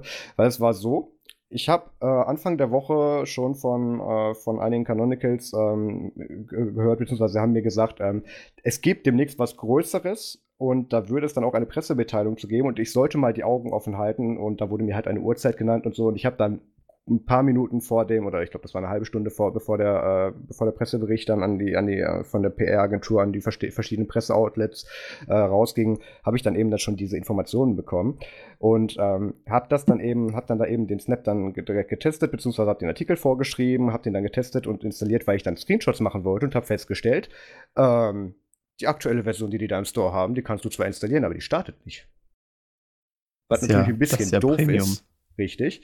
Und habe dann äh, recht schnell dann an den äh, Head vom Snapcraft-Team äh, dann eben kurz eine E-Mail geschickt, äh, geschrieben und habe ihm das dann da eben erklärt und dass sie sich da jetzt am besten ranhalten sollten, wenn der, wenn, weil das war halt, wann ging der Pressebericht raus? Das müsste ungefähr 17 Uhr deutscher Zeit gewesen sein. Das heißt, die ganzen Presseoutlets, die, äh, also mit Autoren, die an, äh, auf einer Payroll sind, würden den dann halt erst morgen früh sehen und dann erst schreiben. Das heißt, bis dahin muss das gefixt sein. Und ähm, da, da ging das dann los, da habe ich dann eben eine E-Mail geschrieben und dann, dann wurde der E-Mail-Thread immer länger dann da mit, mit Logs und dann haben wir das da gemeinsam debuggt und da waren dann plötzlich dann auch noch 30 andere Leute dann in diesem äh, auf CC mit dabei und da ging das echt Schlag auf Schlag und dann haben sie dann irgendwie, glaube knapp eine Stunde nachdem ich das gemeldet habe, haben sie das Ding dann, ähm, äh, haben sie den Snap zurückgerollt und auf eine Version, die funktioniert hat und haben jetzt dann auch den Bug, ähm, der in der damaligen Version die Fehler hatte, äh, aufgetreten ist, konnten die jetzt auch schon fixen und haben da jetzt schon einige Updates rausgehauen. Also das mal so als Hintergrundstory. Geil. Auch das, äh, dass du dich da wieder an Canonical gewendet hast, zeigt ja auch, dass das tatsächlich äh, schon wieder mehr von Canonical, initialisiert ist, als sie es zugeben wollen, oder? Jein, also ähm, der, der Entwickler von Spotify, der das Ding betreut, diesen Snap, ähm, der hatte in dem Moment schon Feierabend. Ah, das okay. heißt, was jetzt Canonical gemacht hat, ist, sie haben sich angeguckt, haben das Problem aufgenommen, haben es tatsächlich auch in Zusammenarbeit mit dem Spotify-Developer gelöst, aber die Notlösung, die sie jetzt für diese halbe Stunde oder Stunde, die sie hatten wegen dem Pressebericht, was sie da gemacht haben, ist einfach, sie haben das auf die letzte funktionierende Version zurückgerollt. Dürfen die Das, das? haben, das ja klar, das dürfen sie. Ähm, Warte, also ich meine, kann, kann der Canonical Store, äh, den, den sie hier ownen, äh, Apps dazu zwingen, einen Rollback zu machen? Nein, aber da sich Snaps hier automatisch, also das Ja, Jein, ist aber nicht die angedachte Lösung. Was, was Canonical gemacht hat, ist, sie haben einfach eine frühere Version ähm, äh, als neues Update gepusht. Aber ich meine, Da sich Snaps hier automatisch dazu, updaten. sozusagen? Also rechtlich Ja, ja, das gesehen. läuft über den Snapcrafters-Account. Das wird sich demnächst noch umstellen, dass es dann Ah, direkt von okay. Spotify betreut wird, aber das war da eben die Notlösung dafür. Interessant, okay. Und ähm, wes weshalb das tatsächlich so wichtig ist, dass da sich jemand, in dem Fall dann ich eben mit Canonical in Verbindung gesetzt hat, ist, was passiert wäre am nächsten Morgen, weil da sind da äh, über, über den Snap haben dann solche Plattformen wie dann zum Beispiel Gizmodo, Engadget und, und ganz viele größere Sachen auch in den USA und UK eben, die darüber geschrieben haben äh, und den, den Snap dann auch gut fanden, weil er dann funktioniert hat. Was passiert wäre, ähm, also wenn das nicht passiert wäre, dass, dass das äh, Problem gemeldet worden wäre und dass das, äh, wenn es nicht gefixt worden wäre, dann hätten die am nächsten Morgen einen Pressebericht gelesen, hätten ihren Artikel dazu getippt und hätten festgestellt, der Scheiß funktioniert nicht und hätten entweder nicht darüber geschrieben oder hätten dann irgendwas Schlechtes halt darüber geschrieben, weil, oder in dem Fall korrektes, weil es nicht funktioniert hat. Und das hätte natürlich dann der Marke Snap auch sehr geschadet. Save the day again. Gerade bei sowas Größerem. Also das war schon tatsächlich sehr wichtig. Und da, da, also wir, wir sind jetzt mittlerweile dann auf allen äh, größeren dann Pressesachen und Events mittlerweile dann bei Canonical für, für das Jahr 2018 eingeladen, habe ich mir sagen lassen. Oh. Das war recht wichtig. Also Ähm, ich habe gerade Erfolgreich. Ich habe gerade bei Spotify geguckt, wenn man einfach nur auf Download geht und dann Linux, dann steht Mhm. Spotify für Linux, drunter steht äh, Install on Ubuntu und der Link würde tatsächlich den Snap-Dings da irgendwie öffnen. Genau. Das wird demnächst auch noch, da habe ich äh, schon. Ähm, Das ging ja darf ich schnell. das sagen? Ja, der, der Podcast kommt ja erst morgen raus. Ähm, die haben da bereits schon Screenshots und noch ein bisschen was dazu geschrieben. Das updatet sich äh, ähm, ab nächsten Montag. Die haben da schon noch ein paar Sachen gemacht. Also das ist tatsächlich dann auch schon ein bisschen was Größeres und was dem Snap-Ökosystem natürlich auch sehr, sehr zugutekommt. Ähm, ein Artikel dazu, zu dem Spotify Snap, findet ihr auf nerdzoom.de. Da habe ich da die Tage drüber geschrieben, natürlich. Was es noch gibt, ähm, den Artikel, der ging heute Vormittag erst raus, ähm, war war, äh, jetzt muss ich das eben finden, genau. Ähm, Mike, äh, Minecraft. Äh, Minecraft gibt es jetzt auch als Snap, da hat sich nämlich Alan Pope, also das ist kein offizieller Snap, sondern das hat dann eben Alan, äh, aka Pope, hat das dann eben schnell mal in Snap umgewandelt und hatte aber tatsächlich einige Sachen mitgebundelt, die ein paar Fixes äh, beinhalten, dass es tatsächlich jetzt besser läuft, als äh, wenn man es normal über die Jar ausführen würde. Ähm, kann man sich einfach über, über Snap Installs äh, äh, Minecraft minus minus Candidate installieren. Da läuft aktuell der Call for Testing und sobald da genug Feedback und eventuelle Bugs gemeldet wurden, falls es die gibt, ähm, kommt das dann vom Candidate Channel in den Stable Channel und kann dann auch ganz normal über die Suche gefunden werden. Ähm, da seid ihr gerne zu aufgefordert, euch da im Snapcraft Forum zu melden. Da findet ihr alles, wie das geht und was man da machen muss äh, in, in dem Artikel auf nerdsum.de. Und da einfach mal Feedback da lassen, da freut sich der Alan sehr, sehr drüber. Geht Dann- ganz schön schnell voran mit den Snaps. Tatsächlich, ja. Und es kommt noch, äh, ich, ich bin jetzt auch so wieder, ich, ich, hab, ich habe wieder einen NDA-Doc, es ist wieder soweit. Ähm, es kommt viel und es kommen große Sachen. Also ich freue mich sehr auf 2018, das wird spannend. Also ähm, Ähm, in der ersten, in der letzten Hälfte von 2017 haben sie ja vor allem äh, so Server, DevOps äh, Sachen gesnappt. Mhm. Und, und jetzt scheinen sie anscheinend echt so auf, auf User zuzugehen. Ja, jetzt kommt echt viel Consumer-Zeugs, was da kommt. Aber wo wir bei Consumer-Zeugs sind, da darf jetzt mal der Simon das nächste Thema moderieren. Beziehungsweise den nächsten, den nächsten Newspunkt. Weil das habe ich nur am Rande mitbekommen. Du meinst die, das Simon sucht Ubuntu, das das Doc, Ubuntu das, das äh, die ThinkPads tötet? Mhm, genau. Was ist denn da Ja. los? Ja, also so wie es aussieht und ja, nicht das erste Mal, dass sowas passiert, äh, es passiert immer mal wieder. Ähm, wenn man Ubuntu 17.10 jetzt äh, auf diesen neuen Lenovo äh, ThinkPads installiert, ähm, dann ist es die, das UEFI-Firmware, also quasi die, die das äh, Notebook bootet und äh, das Betriebssystem lädt kaputt. Und Okay, nicht- was macht nicht, das? Nicht vollständig kaputt, also man das Notebook bootet noch und bootet noch ins Betriebssystem rein, aber man kann äh, keine Einstellungen mehr abspeichern und man kann nicht mehr von USB-Sticks booten. Oh, Was irgendwie ein bisschen blöd ist, weil ähm, wie, wie überschreibt man denn die Firmware, wenn der Weg dafür irgendwie weg ist? Also, und angenommen, du zerschießt dir, was du aktuell noch laufend und, und äh, produktiv auf dem Ding halt drauf hast, kannst du ja auch nichts anderes mehr darauf installieren. Dann ist das Ding ein toter, toter Brock. ja, also im Prinzip, ähm, man will eigentlich nie, dass die Firmware kaputt geht, weil ähm, Ja. ist es im schlimmsten Fall nicht mehr hoch. Die ist, ja, also fir- es heißt ja firm, weil es der Zustand zwischen Soft und Hard ist. Mhm. Und ähm, die sollte halt schon größtenteils sich nicht ändern und einfach nur funktionieren und möglichst wenig Fehler haben. Und wenn die jetzt halt ähm, kaputt geht, dann äh, das kann man nicht so einfach updaten wie alle anderen Komponenten jetzt in einem System. Und scheinbar liegt es daran, dass es, ähm, also da gibt es einen Treiber von Intel, weil diese ganzen Notebooks ja quasi fast ausschließlich Intel-CPUs haben und ähm, äh, ganz unten liegt diese Firmware irgendwo in so Flash-Speicherchips, die auf dem Mainboard draufgelötet sind oder irgendwo Mhm. drin sind, ja. Weil irgendwoher muss die ja kommen. Und jetzt hat Intel einen neuen Treiber geschrieben ähm, für den Linux-Kernel, damit der Linux-Kernel diese Flash-Bausteine auf dem Mainboard da sieht und äh, damit man die, die Firmware aus dem Betriebssystem heraus updaten kann. Da spricht, also jeder, Dieses der, FW-Update. äh, jeder, der- also jeder, der technisch Ahnung hat, äh, sagt eigentlich, jetzt mal, ich behaupte das jetzt einfach mal, die, die wissen, wie der Kram funktioniert, die sind eigentlich alle der Meinung, man sollte nie aus einem laufenden Betriebssystem heraus die Firmware updaten. Weil in einem laufenden Betriebssystem kann alles passieren, das ist keine definierte Umgebung. Wenn das abstürzt oder sonst was, dann hat man das kaputt geflasht. Deswegen, man sollte eigentlich immer ähm, das Gerät neu starten, in diese äh, Management-Konsole reingehen. Dann muss man so Tasten drücken am Anfang, wenn der Rechner hochfährt und dann kommt die und von da aus updaten, weil dann weiß man zumindest, in welchem Zustand sich das befindet. Aber egal, es gibt Leute, die wollen das aus dem laufenden Betriebssystem rausmachen. Und da wird Intel jetzt ein Treiber geschrieben und der heißt unter Linux Intel-SPI, weil SPI ist der Typ dieses Flash-Bausteins. Mhm. Und der war noch nicht produktionsreif. Und, ähm, warum ist der dann gelandet? Canonical hat den wohl aktiviert, äh, ohne zu kontrollieren, ob der irgendwie produktionsreif war. Und das stand wohl auch irgendwie dran, aber das ist einfach aktiviert worden. Also der, der stand als nicht produktiv einzusetzen, äh, stand der irgendwo, wo die sich den gezogen haben und sie haben ihn trotzdem reingeschmissen. Naja, also der ist im Kernel schon drin und ähm, Ach so. wer nie einen Kernel gebaut hat, also wer nie einen Linux-Kernel selber übersetzt hat, ähm, hm. der weiß es nicht. Also da gibt es so ein Menüsystem, das ist konsolenartig oder halt so eine grafische Anwendung und da kann man alles ein- ausschalten, was man haben will.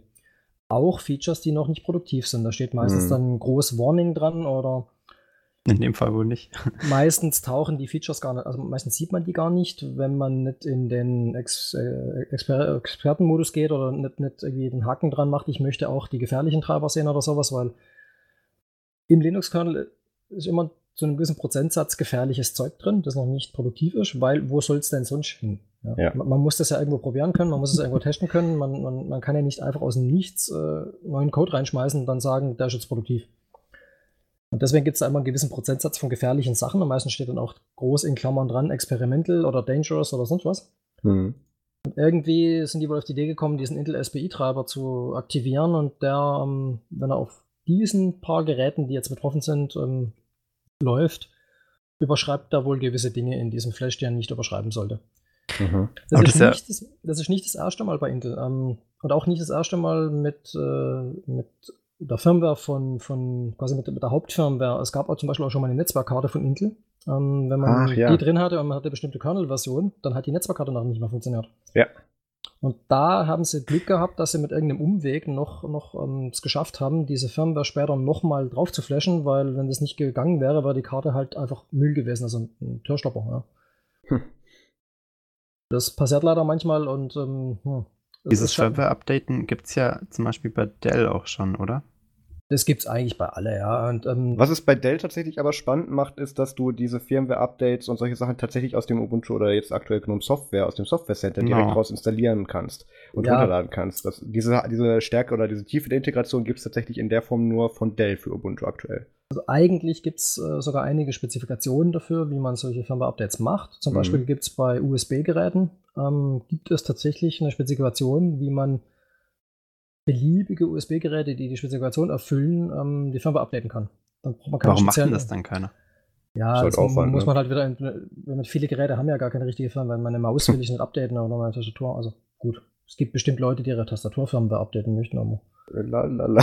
passiert mir jetzt also wenn nicht die so kaputt häufig. ist, dann weiß ich auch nicht, wer, wer, wer, wer das, wer das ja. äh, versaut hat. Also das Problem liegt schon irgendwo darin, dass halt ähm, quasi jedes Stück Hardware, das halt irgendwo hängt, egal wie unwichtig es sein mag, ähm, einen Prozessor drin hat und halt eine Firmware irgendwo. Und ähm, die Qualitätssicherung halt immer schlechter wird. Und dann kommt man halt zu dem Punkt, wo man sagt, naja, ähm, ich muss das updaten können, ich brauche eine Lösung dafür und dann kommt sowas bei raus. Mhm. Ist halt Canonical jetzt, hat da jetzt auch schon reagiert und haben, also es ist schon, es ist schon, die News ist schon ein paar Tage alt und haben ähm, zum Beispiel auf der auf ubuntu.com, wenn du dir, wenn du Ubuntu runterladen möchtest, haben sie da jetzt dann auch schon für 17.10 ähm, haben sie da, haben sie den Button ausgegraut und haben da halt auf den, auf den Bug Report ver, verwiesen. Ähm, falls ihr demnächst auf die Idee kommt, ähm, euch auf euer ThinkPad dann eben 1710 zu installieren, dann guckt euch vorher mal diesen verlinkten Bug-Report an. Da ist eine Liste von betroffenen Geräten dabei und ähm, ja, better safe than sorry, weil einmal so ein gegrilltes Gerät ist halt doof. Jeder, der schon mal mit Coreboot oder was auch immer hintergearbeitet hat, wird das Problem kennen ich glaube, ja. es betrifft auch nicht nur ThinkPads. Es sind auch ganz es, es ist auch noch ein Acer und eine von Asus ist auch dabei. Also da gibt es ja. eine Liste, aber hauptsächlich ThinkPads. Also die, die Gemeinsamkeit scheint nicht äh, der Hersteller des Gerätes zu sein, sondern der Hersteller dieser Firmware-Variante, die da drauf läuft. Die kommen hm. wohl alle vom gleichen Hersteller. Ja. Also Intel.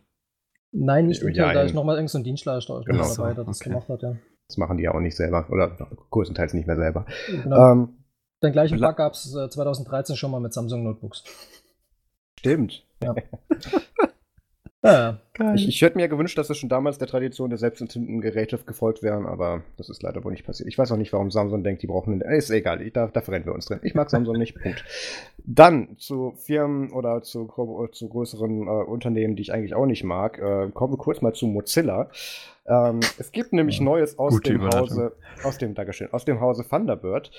Ähm, nämlich gibt es da jetzt erstens Aber mal einen Marius, neuen. ist Mozilla denn nicht weggegangen von Thunderbird? Jein. Es ist, aktuell ist es wieder, ist, ist Thunderbird wieder bei Mozilla. Sie versuchen das jetzt noch einmal zu retten, offensichtlich, und haben da jetzt auch mit Personal ein bisschen nachgelegt. Es gibt nämlich einen neuen Community Manager extra für Thunderbird. Ist es John Und- Bacon? Nein, es ist Ryan Sipes. Oh Gott. Nein, bekannt, aus so, bekannt aus so Erfolgsprojekten marketingtechnisch wie System 76 oder Minecraft. also, ich erinnere mich. ja. Die Projekte, die für Jahrhunderte die, die Landschaft verändert haben. Mhm. Also RIP Thunderbird, es war schön. Ähm, Ach komm, Nein, on. also ja, wir, wir, geben ihm natürlich auch weiterhin eine Chance, weil sonst macht es ja keiner.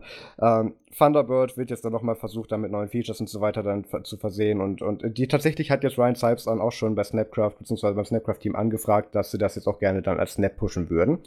Was ja schön ist, weil so andere Produkte von, von Mozilla oder aus dem Hause Mozilla, wie zum Beispiel Firefox, warten wir ja bis heute darauf, dass da ein. Snap kommt. Ähm, und ich bin gerade am Aber überlegen. die wollten ja auch Thunderbird komplett umdesignen, äh, zwecks dem neuen äh, Photon-Layout, was sie da Genau. in Firefox haben. Genau, da kommen dann auch schon prepackaged und da integriert einige andere, einige neue Features damit dazu und dann auch zum Beispiel das GPG äh, äh, und, und Nickmail und sowas zum Beispiel alles gleich von Haus aus funktioniert da drin. Geil. Ähm, also das würde, das fände ich tatsächlich gut, weil je weniger Aufwand für, für sicheres Benutzen von einem User, äh, von von einer Anwendung bei einem End-User, desto besser, finde ich. Ja. Und wenn das sich tatsächlich jetzt auch dann Mozilla dann und in dem Fall das Thunderbird Dev Team dann dahinter klemmt und das dann als Snap bereitstellt, fände ich das gut. Und das Ding ist immerhin äh, eine der am meisten benutzten Software, die Mozilla so macht. Also so, ich glaube, die hat eine Userbase von 4 bis 5 Millionen oder so, die Anwendung. Ich, ich weiß es gar nicht, aber warte mal, das kann man ganz bestimmt googeln. Thunderbird. Also irre hab- populär hab- halt. Hm. Äh, hm. Überraschend Äh, populär, weil viel, was Mozilla produ äh, produziert außerhalb vom, vom Firefox, ist ja, geht ja meistens irgendwie unter. Die haben ja jetzt auch so einen, so einen zweiten Firefox mal versucht, bei so einer fixen Idee, wir machen einen Browser für jeden Zweck. Das fanden natürlich alle ganz super. Haben sie es gleich runtergeladen, beziehungsweise nicht. Und ähm, Also Ja. ich finde weder im Wikipedia-Artikel noch in den anderen Zusammenfassungen aktuelle Userzahlen dazu. Ähm, also, naja. Jedenfalls, äh, wir können uns auf jeden Fall darauf einigen, dass Thunderbird tatsächlich sehr verbreitet ist und Ja. von vielen Leuten genutzt wird.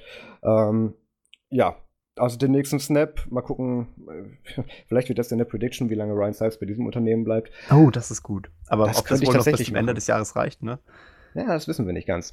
Ähm, aber das war jetzt dann quasi fast schon die Überleitung. Haben, man sieht es ja am Titel, Jahresrückblick 2017. Ähm, wir haben damals im Ubuntu Fun Podcast, haben wir auch eine Folge gehabt, äh, die kam Ende Dezember, wo wir einfach mal so das Jahr zusammengefasst haben. Das machen wir in dieser Folge ein kleines bisschen weniger. Aber was wir auch gemacht haben, ist, wir haben halt so... Ähm, ja, New Year's Prediction gemacht, was wir denken, was so im Jahr 2017 kommt. Und das werden wir uns heute nochmal anschauen. Und da habe ich mir im, im Zuge der Folge, äh, der heutigen Folge, dann auch mal nochmal diesen Podcast von vor einem Jahr angehört und ähm, habe mich ja wieder daran erinnert, dass ich da ja dann äh, völlig überraschend äh, kurzfristig auf den 33 C3 gefahren bin nach Hamburg und da dann von, von, vom Fußboden aus dann in einem Flur im Kongresszentrum den Podcast aufgenommen habe mit Max. Das war recht witzig. Jedenfalls kam da auch, haben wir da uns auch dann eben auf so ein paar Sachen festgelegt, was wir denn denken, was in 2017 passieren wird und da gehen wir jetzt nochmal drüber. Und weil es so schön ist, darf da der Max mit anfangen. Was hast du denn, was war denn so deine erste New Year's Meine Prediction? erste Prediction war, dass Unity 8 Default ist in 1710. Und ich finde, ich sollte dafür einen Punkt bekommen, weil das ist so weit von der Realität entfernt, dass, dass es ein, ein Falseness Overflow gibt. Dann Versteht müssen wir aber eine neue Regel für. Kreativpunkte einführen. Das ist, äh, das ist einfach im Endeffekt, weil was alle erwartet hätten, wenn es nicht wahr wird. Also der, der andere Zustand wäre ja, dass Unity 7 bleibt. Aber es ist dann GNOME geworden. Ja, das, Also- da konnte ja echt keiner mitrechnen. Das ist ja, das ist ja nochmal so weit entfernt, dass, das meine, dass meine Theorie gar nicht mal mehr so abwegig ist, weil dadurch, dass es GNOME geworden ist, ist das ja schon fast wieder korrekt. Also, Hm. denkt mal drüber nach. Was meinst du, Simon? Geben wir ihm da Punkte für? Äh, nein. Okay, denke ich nämlich auch nicht. Ich, Ähm. ich kann ihm keine Punkte geben, weil sonst sehe ich im Vergleich nachher so schlecht dazu aus. Ja, also, also man, man hat es ja auch uns damals schon vorgeworfen, ähm, dass unser Fachwissen halt für Qualität und, und, und alles besteht. Ja, ich Aber- hoffe, alle, die jetzt wegen mir Aktien in Unity 8 investiert Mhm. haben, sind jetzt nicht pleite. Es tut mir sehr leid für meine, Ja. für meine, für meine anlegenden Zuhörer. Ähm, aber okay, ich denke, äh, das, das, äh, das können wir relativ schnell abhaken. Das ist ja nicht, nicht so ganz eingedreht. Genau, also das ist nicht passiert. Was hast du denn noch gesagt? Die was, zweite? Vorhersage war, dass der Linux Desktop äh, auf zwei Statistikseiten über 3% kommt. Und ich finde, dafür sollte ich einen Punkt bekommen, auch wenn Simon hier sehr, sehr viel äh, dagegen geschrieben hat. Also es zählt nicht, dass du eine Statistikseite hackst, die Kategorien kaputt machst und dann, dann plötzlich was über 6% dann irgendwie online geht. Nein, nein. Das zählt nicht. Also ich finde, Net Market Share ist, ist, eine, ist eine Seite, die, die viele Leute benutzen, die natürlich auch Scheiße produziert und so weiter. Äh, Ist klar, das sollte man nicht alles mit für bare Münze nehmen, aber sie hatte zumindest mal über 3%. Aber Ne? ich, mö- ich möchte die Frage stellen, du hast gesagt zwei Statistikseiten, welche Ja. ist die zweite? Die Pornhub-Statistikseite. Ah, Äh, ja, dagegen kann man nicht argumentieren. Okay. doch, Nein. immer noch Android zu Linux? Er kriegt einen Punkt. Er kriegt einen Punkt. Er kriegt einen Punkt, okay. Man kann mit äh, Pornhub nicht. Nein, ich finde auch, ja, das ist, das ist, das ist die einzige Quelle, man sollte die man, sich die man nie mit kann Pornhub anlegen. Ähm, man, man sollte nicht an dem Ast sägen, auf dem man sitzt. Ganz genau. Sehr weise. Und äh, meine dritte Prediction, die ja nicht technikbasiert sein sollte, war, ähm, dass Rot-Rot-Grün die Bundesregierung. Die noch immer nicht, äh, die noch immer nicht falsch ist, weil wir noch keine Ich- Bundesregierung haben. Ja, das ist die Frage, welche Bundesregierung, ja? Richtig. Also, ja, also, Also- wer weiß, alles kann passieren. na, also technisch gesehen müssen wir jetzt äh, neun Tage noch abwarten, weil die, die Vorhersagen waren für 2017, nicht für den Ja. 22. Dezember. Also ähm, eigentlich ist meine, Oh. meine, meine, meine Vorhersage eine Null-Pointer-Exception sozusagen. Oh. Weil Bundesregierung nicht vorhanden. Also, keine Ahnung. Das Ja, man, braucht, man braucht ja keine Regierung. Also, die haben ja ihre Diäten auch erhöht bekommen, von daher sieht man ja, dass Ja, äh, ohne. das, also es äh, funktioniert eigentlich noch alles. Solange ja. sie sich Diäten erhöhen konnten, ist unsere Bundesregierung also, ich habe, arbeitsfähig. ich habe morgen zum Fenster rausgeguckt und es hat nichts gebrannt. Ähm, die Menschen hatten noch zu essen, von daher. Ja, also das ist ja. Das, Aber das, sind die nicht am, am, am fallenden Bitcoin-Kurs schuld? Nein. das Also erklärt ich, einiges. Ich gebe der Regierung grundsätzlich immer für alles die Schuld. Ja, aber ich, ich tue mich jetzt aber tatsächlich ein bisschen schwer, Fortschritt mit unserer aktuellen Regierung zu verbinden, was Bitcoin betrifft, aber das ist ein anderes Thema. ach, Ja, nee, was nee. hast du denn dann für einen Endpunktestand bisher, Max? naja, also durch die Null Pointer Exception eigentlich unendlich, wenn man es so sieht. Ich, ich glaube, er hat einen Punkt. Hatte Also- einen Punkt. Unter Vorbehalt zwei. Also, wenn, Oder wenn, unter Vorbehalt unendlich, da wäre ich auch. wenn, wenn, wenn, wenn, wenn Merkel die Neujahrsansprache als Bundeskanzlerin gibt, dann hat er den Punkt, den zweiten doch noch bekommen. Ja, ich glaube, dann können Ja. wir safe von zwei Punkten reden. Okay. das wäre schön.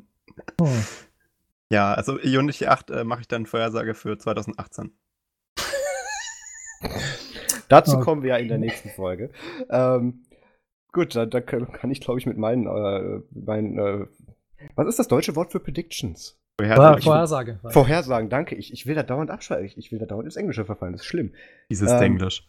Ja. Ja, ich ich, ich glaube, die Welt hat gestern konsensuell geschrieben. Da habe ich mir gedacht, Oh. so, Konsensuell. oh, ja, also im, im Mittelalter hatte das mal die Bedeutung, aber ich fürchte, heute muss man davon ausgehen, dass der Journalist einfach zu viel äh, Englisch gelesen hatte. Mhm. Geht mir auch so. Gut, dann, dann mache ich mit meinen Vorhersagen weiter. Ähm, ich habe gesagt, dass es 2017, äh, dass 2017 kein neues Ubuntu-Phone erscheinen wird.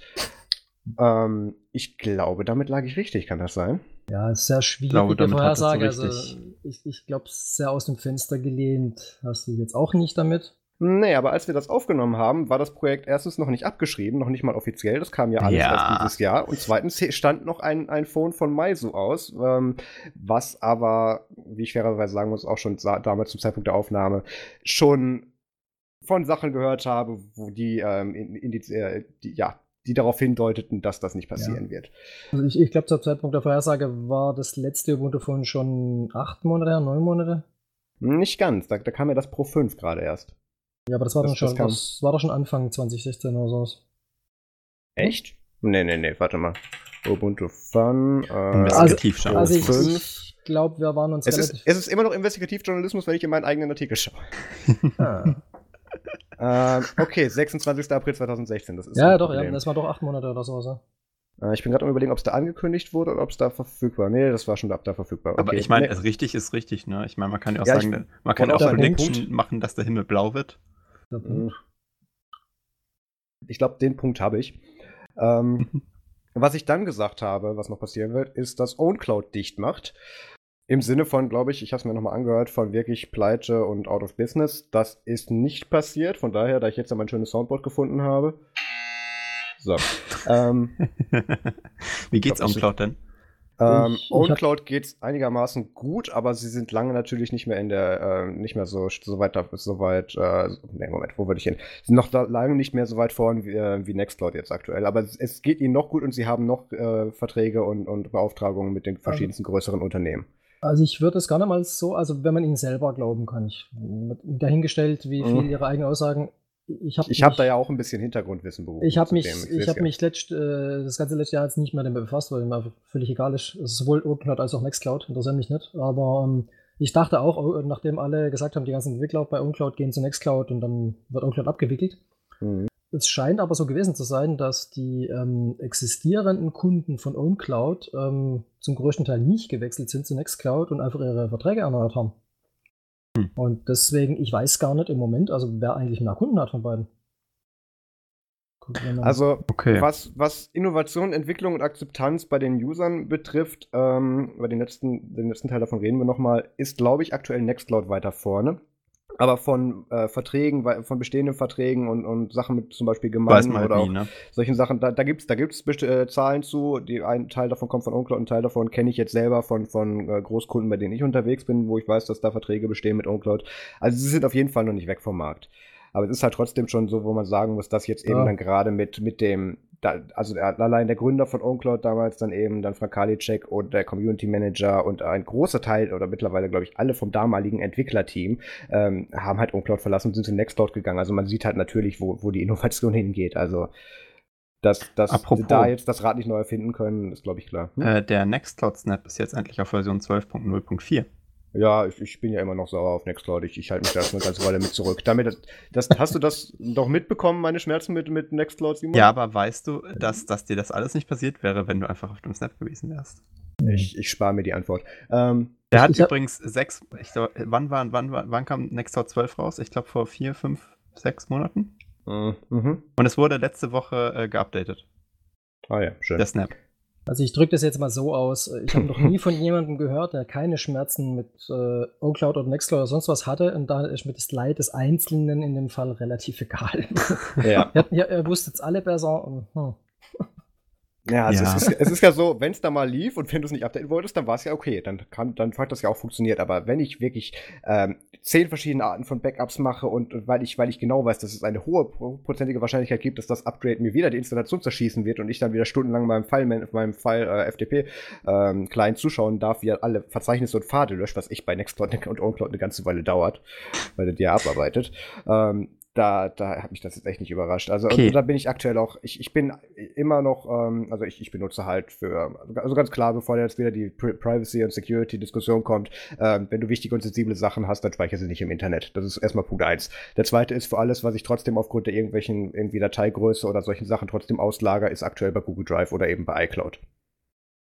Bei Ja, und da habe ich halt keine eine Probleme absolut bessere Update User? Experience mit als mit Nextcloud. Hm?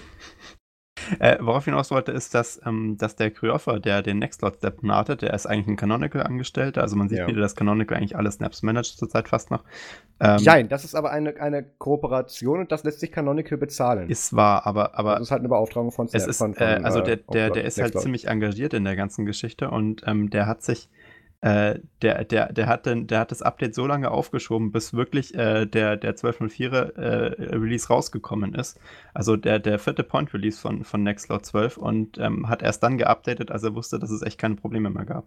Also das ja ist, gut, das ist Software und, und Versionierung, wie sie sein sollte eigentlich. Ja, oder- und oder das finde ich echt geil, weil ich hatte null Problem. Ich habe es nicht mal gemerkt, dass es dann. Ich habe eigentlich die ganze Zeit darauf gewartet, dass 12, nur- äh, dass 12 Mhm. jetzt endlich kommt, weil ich ein paar Features von dem wollte.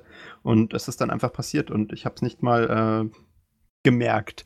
weil das äh, echt so gut ge gemanagt hat mit dem Updaten und ähm, Ja. so soll es lau laufen eigentlich. Und Ja, ja klar, genauso, dankbar. genauso soll das auch sein. Aber nochmal, um kurz darauf zurückzukommen, warum ich halt den Step nicht nutze, das habe ich ja schon ein paar Mal erzählt. Ähm, solange Nextcloud und OwnCloud weiterhin hingehen und sagen, du brauchst nur einen FTP-Server oder beziehungsweise einen, einen, ja, einen Webspace und, und einen Datenbank-Server irgendwo, wo du halt eine SQL oder SQLite-Datenbank rumliegen hast, die, auf die man zugreifen kann und dass die das, diese Art der Installation weiterhin als präferierte ähm, Variante auf der Website pushen, die halt dann nachweislich nicht funktioniert, Ja, ähm, traurig. bin ich da erstmal weg von, weil ich erwarte auch von der, von der herausgestellten und beworbenen Installationsart, die tatsächlich auch sehr weit verbreitet ist, dass die funktioniert. Ja. Also sorry, da, da gibt es da gibt's recht wenig Ausreden für. Simon, Ähm, was machst du jetzt eigentlich gerade? So, datenverwaltungstechnisch? Hast du, hast du irgendwas, äh, Syncfing oder sowas? Ich habe? SyncThing, ja. Ah, Ich habe okay. so eine große SyncThing Cloud mit allem möglichen Kram. Cool. Also eigentlich das funktioniert eigentlich ganz gut. Also. Also auch übers Internet, so public oder? Nein, nein, nein. Bei, bei SyncThing läuft ja immer alles bei dir. Also Ja. nur deine Knoten sprechen miteinander, nur die. Aber man kann es doch theoretisch auch äh, irgendwie auf so einem Port legen, oder? Ja, du kannst das Ding auch auf einem Root-Server laufen lassen und dann alles per Remote dann eben synchronisieren. Genau. Also das, das geht auch, aber Ich habe ein paar Knoten, die draußen hängen und die das halt Mhm. offen haben, aber ähm, das läuft dann, quasi die machen nochmal ein Backup. Ah, okay. Bei, bei, Sync, bei SyncThing hat man ja immer Ordner, die ähm, auf allen Maschinen syn synchronisiert sein sollten, ja. Mhm.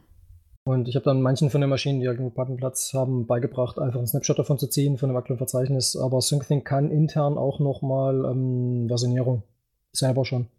Ah ja, okay. Da gibt es dann ein Unterverzeichnis, äh, da kann man verschiedene Strategien einstellen, also ähm, einfach nur ähm, die, äh, quasi die, die letzte Version, also die Version von vorher, wenn, wenn jedes Mal das File sich ändert, speichert er die vorherige Version.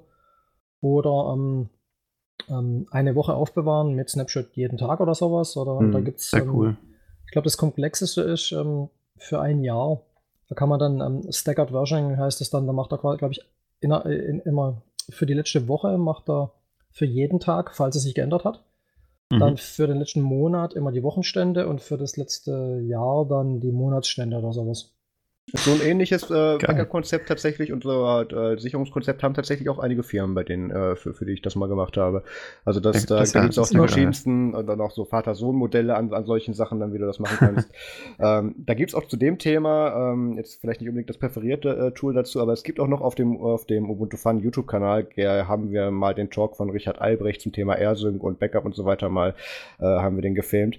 Ähm, da kann man sich das mal angucken, wenn man das mal so im kleinen Rahmen mal ausprobieren möchte. Da erklärt er das ganz gut. Für größere und kompliziertere Setups muss man dann natürlich immer noch selber schauen. Gibt es da schon Artikel zu?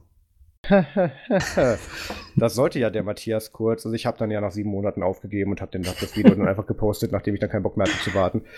Und es immer hieß, der kommt jetzt, der kommt jetzt. Nee, nee, also das ist tatsächlich auch der einzigste Artikel, äh, das einzigste Video bei Ubuntu Fun gewesen, was ohne Artikel rausging, weil ich ich keinen Bock mehr hatte. Geht halt für Ähm, sich selber. Ja, da- das auf jeden Fall. Es gibt auch noch andere sehr unterhaltsame Videos zu Richard Albrecht im Internet. Ähm, Ich wollte nur noch sagen, äh, Mhm. wegen, wegen Syncfing, ich finde das ja echt super, aber da fehlen halt solche Features wie Kalender und, und, und Kram. ja, nicht zwingend, wenn du das auf einen Kalt-File drauf Das stimmt, und ja. das Ding lokal synchronisierst. Also, das Machst also du das, klar, Simon? Geht das? Komfortabel ist anders, aber. Was mache ich? Kalender und Karte synken, so Kontakte? Äh, Kalen Kalender habe ich mehrere, von da die Frage Ah. ist nicht so einfach zu beantworten. Ähm, einmal den Firmenkalender, den macht halt äh, die Firma oder halt Ja. die Uni. Ähm, macht den. Ich habe für mich privat, habe ich bei äh, frugs.de mir mal einen, Kalender geklickt, so ein deutscher. Anbieter. Aha. Weil man bei denen ganz einfach ähm, über HTTP ähm, ähm, quasi den ganzen Kalender als äh, ein ICS-File ziehen kann als Backup. Und dann ähm, habe ich ein Skript bei mir laufen auf einen von meinen Servern, wo auch SyncThing drauf ist. Der zieht, äh, glaube ich, alle 10 Minuten poltert dieses, dieses File da und ähm, kopiert das in ein Verzeichnis und versioniert das File, äh, Verzeichnis mit Git. Das heißt, ich habe tatsächlich, Wie geil ist das denn? ja, der schickt halt äh, alle 10 Minuten, zählt das File runter, ähm, kopiert es da rein und macht einfach ähm, Git-Commit. Und falls, falls Ich würde gerne das Wort einfach aus dieser, aus dieser, aus dieser Zusammenstellung bannen. das, das, Mega. das, das Best-Skript hat irgendwie zwei Zeilen oder sowas. Ist Ah, schon die ein- Idee allein. Ein Wege, ja, und äh, das Schöne ist, weil ich kann jetzt nämlich tatsächlich dann die Diffs angucken von meinem Kalender. Das ist. Ich sag nichts. Ähm, Äh, Hast du den Gips, Gits aber auch selber gehostet? Oder wo liegt Ja, klar. klar. Geil. Nee, Ja, gut, ähm, das- nee, nee, das ist noch besser. Das ist gar kein Git-Server, sondern das, das liegt als Verzeichnis im Sync-Thing, wird also automatisch rumgeschert. Und das ist der Kalender, den du dann hast auf dem Handy und so. ja, ja, klar. Ist der Geil. gleiche. Also, falls er, und das war tatsächlich, falls der mal weg ist oder so, oder falls irgendwie, ich habe immer ein vollständiges Backup, das hat momentan, keine Ahnung, wie viel Megabyte. an dieses, dieses Kalenderfile. Das ist Und, ja äh, mal- sehr krass. Gucken, Und das funktioniert auch, wenn du jetzt irgendwie im Ausland bist oder sowas in Südkorea und du Natürlich. stellst einen Termin ein auf deinem, auf deinem Handy, dann kannst du den auf dem Computer auch sehen, oder wie? Ja, das, das geht so über, übers CalDAV von dem Anbieter. Hm, das geht so Okay, ja. Und ähm, ich habe 1416 Commits in meinem Kalender. okay, das ist die coolste Kalender-Solution, die ich kenne. Ja, also ich, ich, ich zähle jetzt meine, ich sag meine jetzt trotzdem auch noch. Also ich, ich benutze ähm, äh, für, für so ziemlich alles eigentlich immer den Google-Kalender. Hab da tatsächlich aber auch mehrere Konten für. Also wenn es dann da irgendwie um, um persönliche oder dann Sachen in Kooperation mit anderen Leuten geht, habe ich da zwei unterschiedliche Accounts für, damit das getrennt bleibt. Ähm, Kannst du nicht einfach ich- mehrere Kalender machen? Könnte ich auch tun, aber die würden dann trotzdem gleich auf dem gleichen Account rauskommen und das möchte ich eben nicht. Das, das sind halt dann zum Teil noch Corporate-Sachen bei, wenn ich dann irgendwie dann äh, freischaffend was mache. Das will ich halt nicht gemixt haben mit dem anderen Account. Ähm, ist aber nicht so, ist aber nicht gar nicht so, so tragisch. Ähm, was, was ich halt immer noch, also diese ganzen, wie jetzt dann von dir zum Beispiel, also Simon, angedachten Lösungen, wo man das dann meiste dann eben irgendwie selber dann halt macht, was mich da halt immer von abgeschreckt hat und weswegen ich das auch, ähm, so, so wenig der Max mich da auch versteht, äh, nicht auf die Nextcloud oder OwnCloud-Lösung zurückgreife, ist einfach, dass, das, dass der Nachteil bei diesen Sachen eben ist, du hast kein Framework von anderen Nutzern auf dieser Instanz oder diesem Anbieter, von Leuten, die das auch gleichzeitig nutzen, mit denen du dann zum Beispiel kooperieren kannst. Ich kann dann, ich kann bei meinen Google-Sachen, kann ich alle, die ich irgendwo, die irgendeine Game- äh, Google-Account haben, aka so ziemlich alle Menschen auf der Welt, ein, ähm, kann ich die halt dann eben mit der Adresse oder mit dem Namen hinzufügen und kann die dann zum Beispiel dann sehen bei den Kalender, die haben da und da dann zum Beispiel schon einen Blocker drin, da, da würde dann andere Zeit vorgeschlagen. Oder das ist auch das gleiche, was eben dann bei, bei, bei Apple Mail, äh, beziehungsweise beim Apple Kalender und dann natürlich auch bei Exchange eben so toll ist. Du kannst halt besser planen damit. Wenn du das nur für dich machst im Sinne von, ich möchte dann und dann zu dem Zeitpunkt wissen, dass ich was machen muss und trag mir das dann da ein, da reicht dann im Prinzip ja auch ein besserer Notizblock für, der gesynkt wird. Aber ähm, Man kann ja auch äh, mit, dem, mit der Nextcloud-Kalender-App so Einladungs-E-Mails verschicken und dann so die Einladungen automatisch einfügen und so Kram. Schon, aber die meisten Leute, mit denen ich da zu tun habe, die werden dann erstmal fragen, was ist Nextcloud? Nein, und nein, ich werde äh, denen bestimmt für den Zweck dann keinen Nextcloud-Account oder Nein, nein, irgendwas du musst ja nur in der Mail dann bestätigen, soweit ich das. Schon, Mhm. aber da geht es dann eben dann auch solche Sachen darum, dass du dann da gescherte Notizen drin hast und sowas. Da Ah. ist ja dieses ganze Framework, was da rum ist, das ist halt das, was, was mir an Google Kalender so gut gefällt. Und wenn ich das nur privat lokal für mich irgendwie machen müsste, damit ich da dann eben bessere, bessere Notizblock für habe, dann reicht mir natürlich auch eine eigene Lösung. Aber so was Corporations und Collabs angeht, da, da bin ich gerne bei Google. Ähm, ja, dann hatte ich ja noch eine Prediction, äh, äh, Vorhersage, genau, ähm, dass Jono Bacon wieder irgendwo in 2017 Community Manager wird und Also nicht bei Thunderbird, das wissen wir jetzt. nicht bei Thunderbird und ähm, er stand tatsächlich auch da nicht zur Auswahl. Ich habe ich hab vorher noch mit ihm geschrieben darüber. Ähm, was Es gibt nur ist- zwei ist- Community Manager. Auf, ja, ja, es gibt halt schon noch ein paar mehr, aber die, die, die, die Open Source und, und Developer-Szene, da, da ist der Community Manager Markt schon recht überschaubar von Leuten, die man kennt. Ähm, das ist so in dem Sinne leider nicht eingetreten, weil sich Jono gedacht hat, er macht sich halt erst mal in diesem Jahr dann, äh, im Jahr 2017 halt mal erstmal selber komplett fälscht, äh, selbstständig. Und ist Was dann nicht macht wieder. er jetzt? Ähm, der macht halt Consulting. Consulting. Achso. Und ist da dann halt auch für ein paar, also er war ja bei X-Prize, er war bei GitHub und, und hat halt noch ein paar andere Sachen. Hatte aber eben auch seine Stammkundschaft eben, die er dann da eben betreut. Und das macht er jetzt dann wieder alles selber über John Bacon Consulting. Ähm, und da hatte Simon geschrieben, technisch gesehen nein. Wo, wo gäbe es denn da eine Grauzone?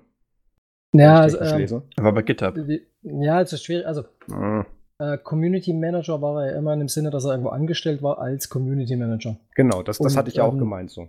Das macht er jetzt nicht mehr, aber er berät halt einfach die Firmen Mhm. jetzt auf eigene Rechnung in genau dieser Richtung und ähm, ich gehe mal davon aus, dass er auch für die eine oder andere Firma halt wahrscheinlich genau das macht, was er früher gemacht hat. Aber, Ja, ja, ähm, absolut. Aber ich habe auch, glaube Er, ich, er, meine nennt, er nennt sich selbst nicht mehr Community Manager. Er hat irgendwie Hm. momentan auf LinkedIn fünf oder sechs verschiedene Positionen stehen, neben seiner Selbstständigkeit und in keiner nennt er sich selbst Community Manager. Ja.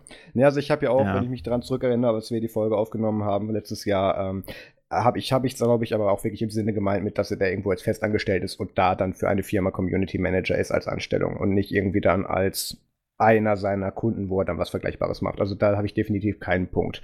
Ähm, das heißt, du hast bisher dann ein bzw. zwei Punkte, Max. Ich habe einen mit dem Ubuntu Phone Ding.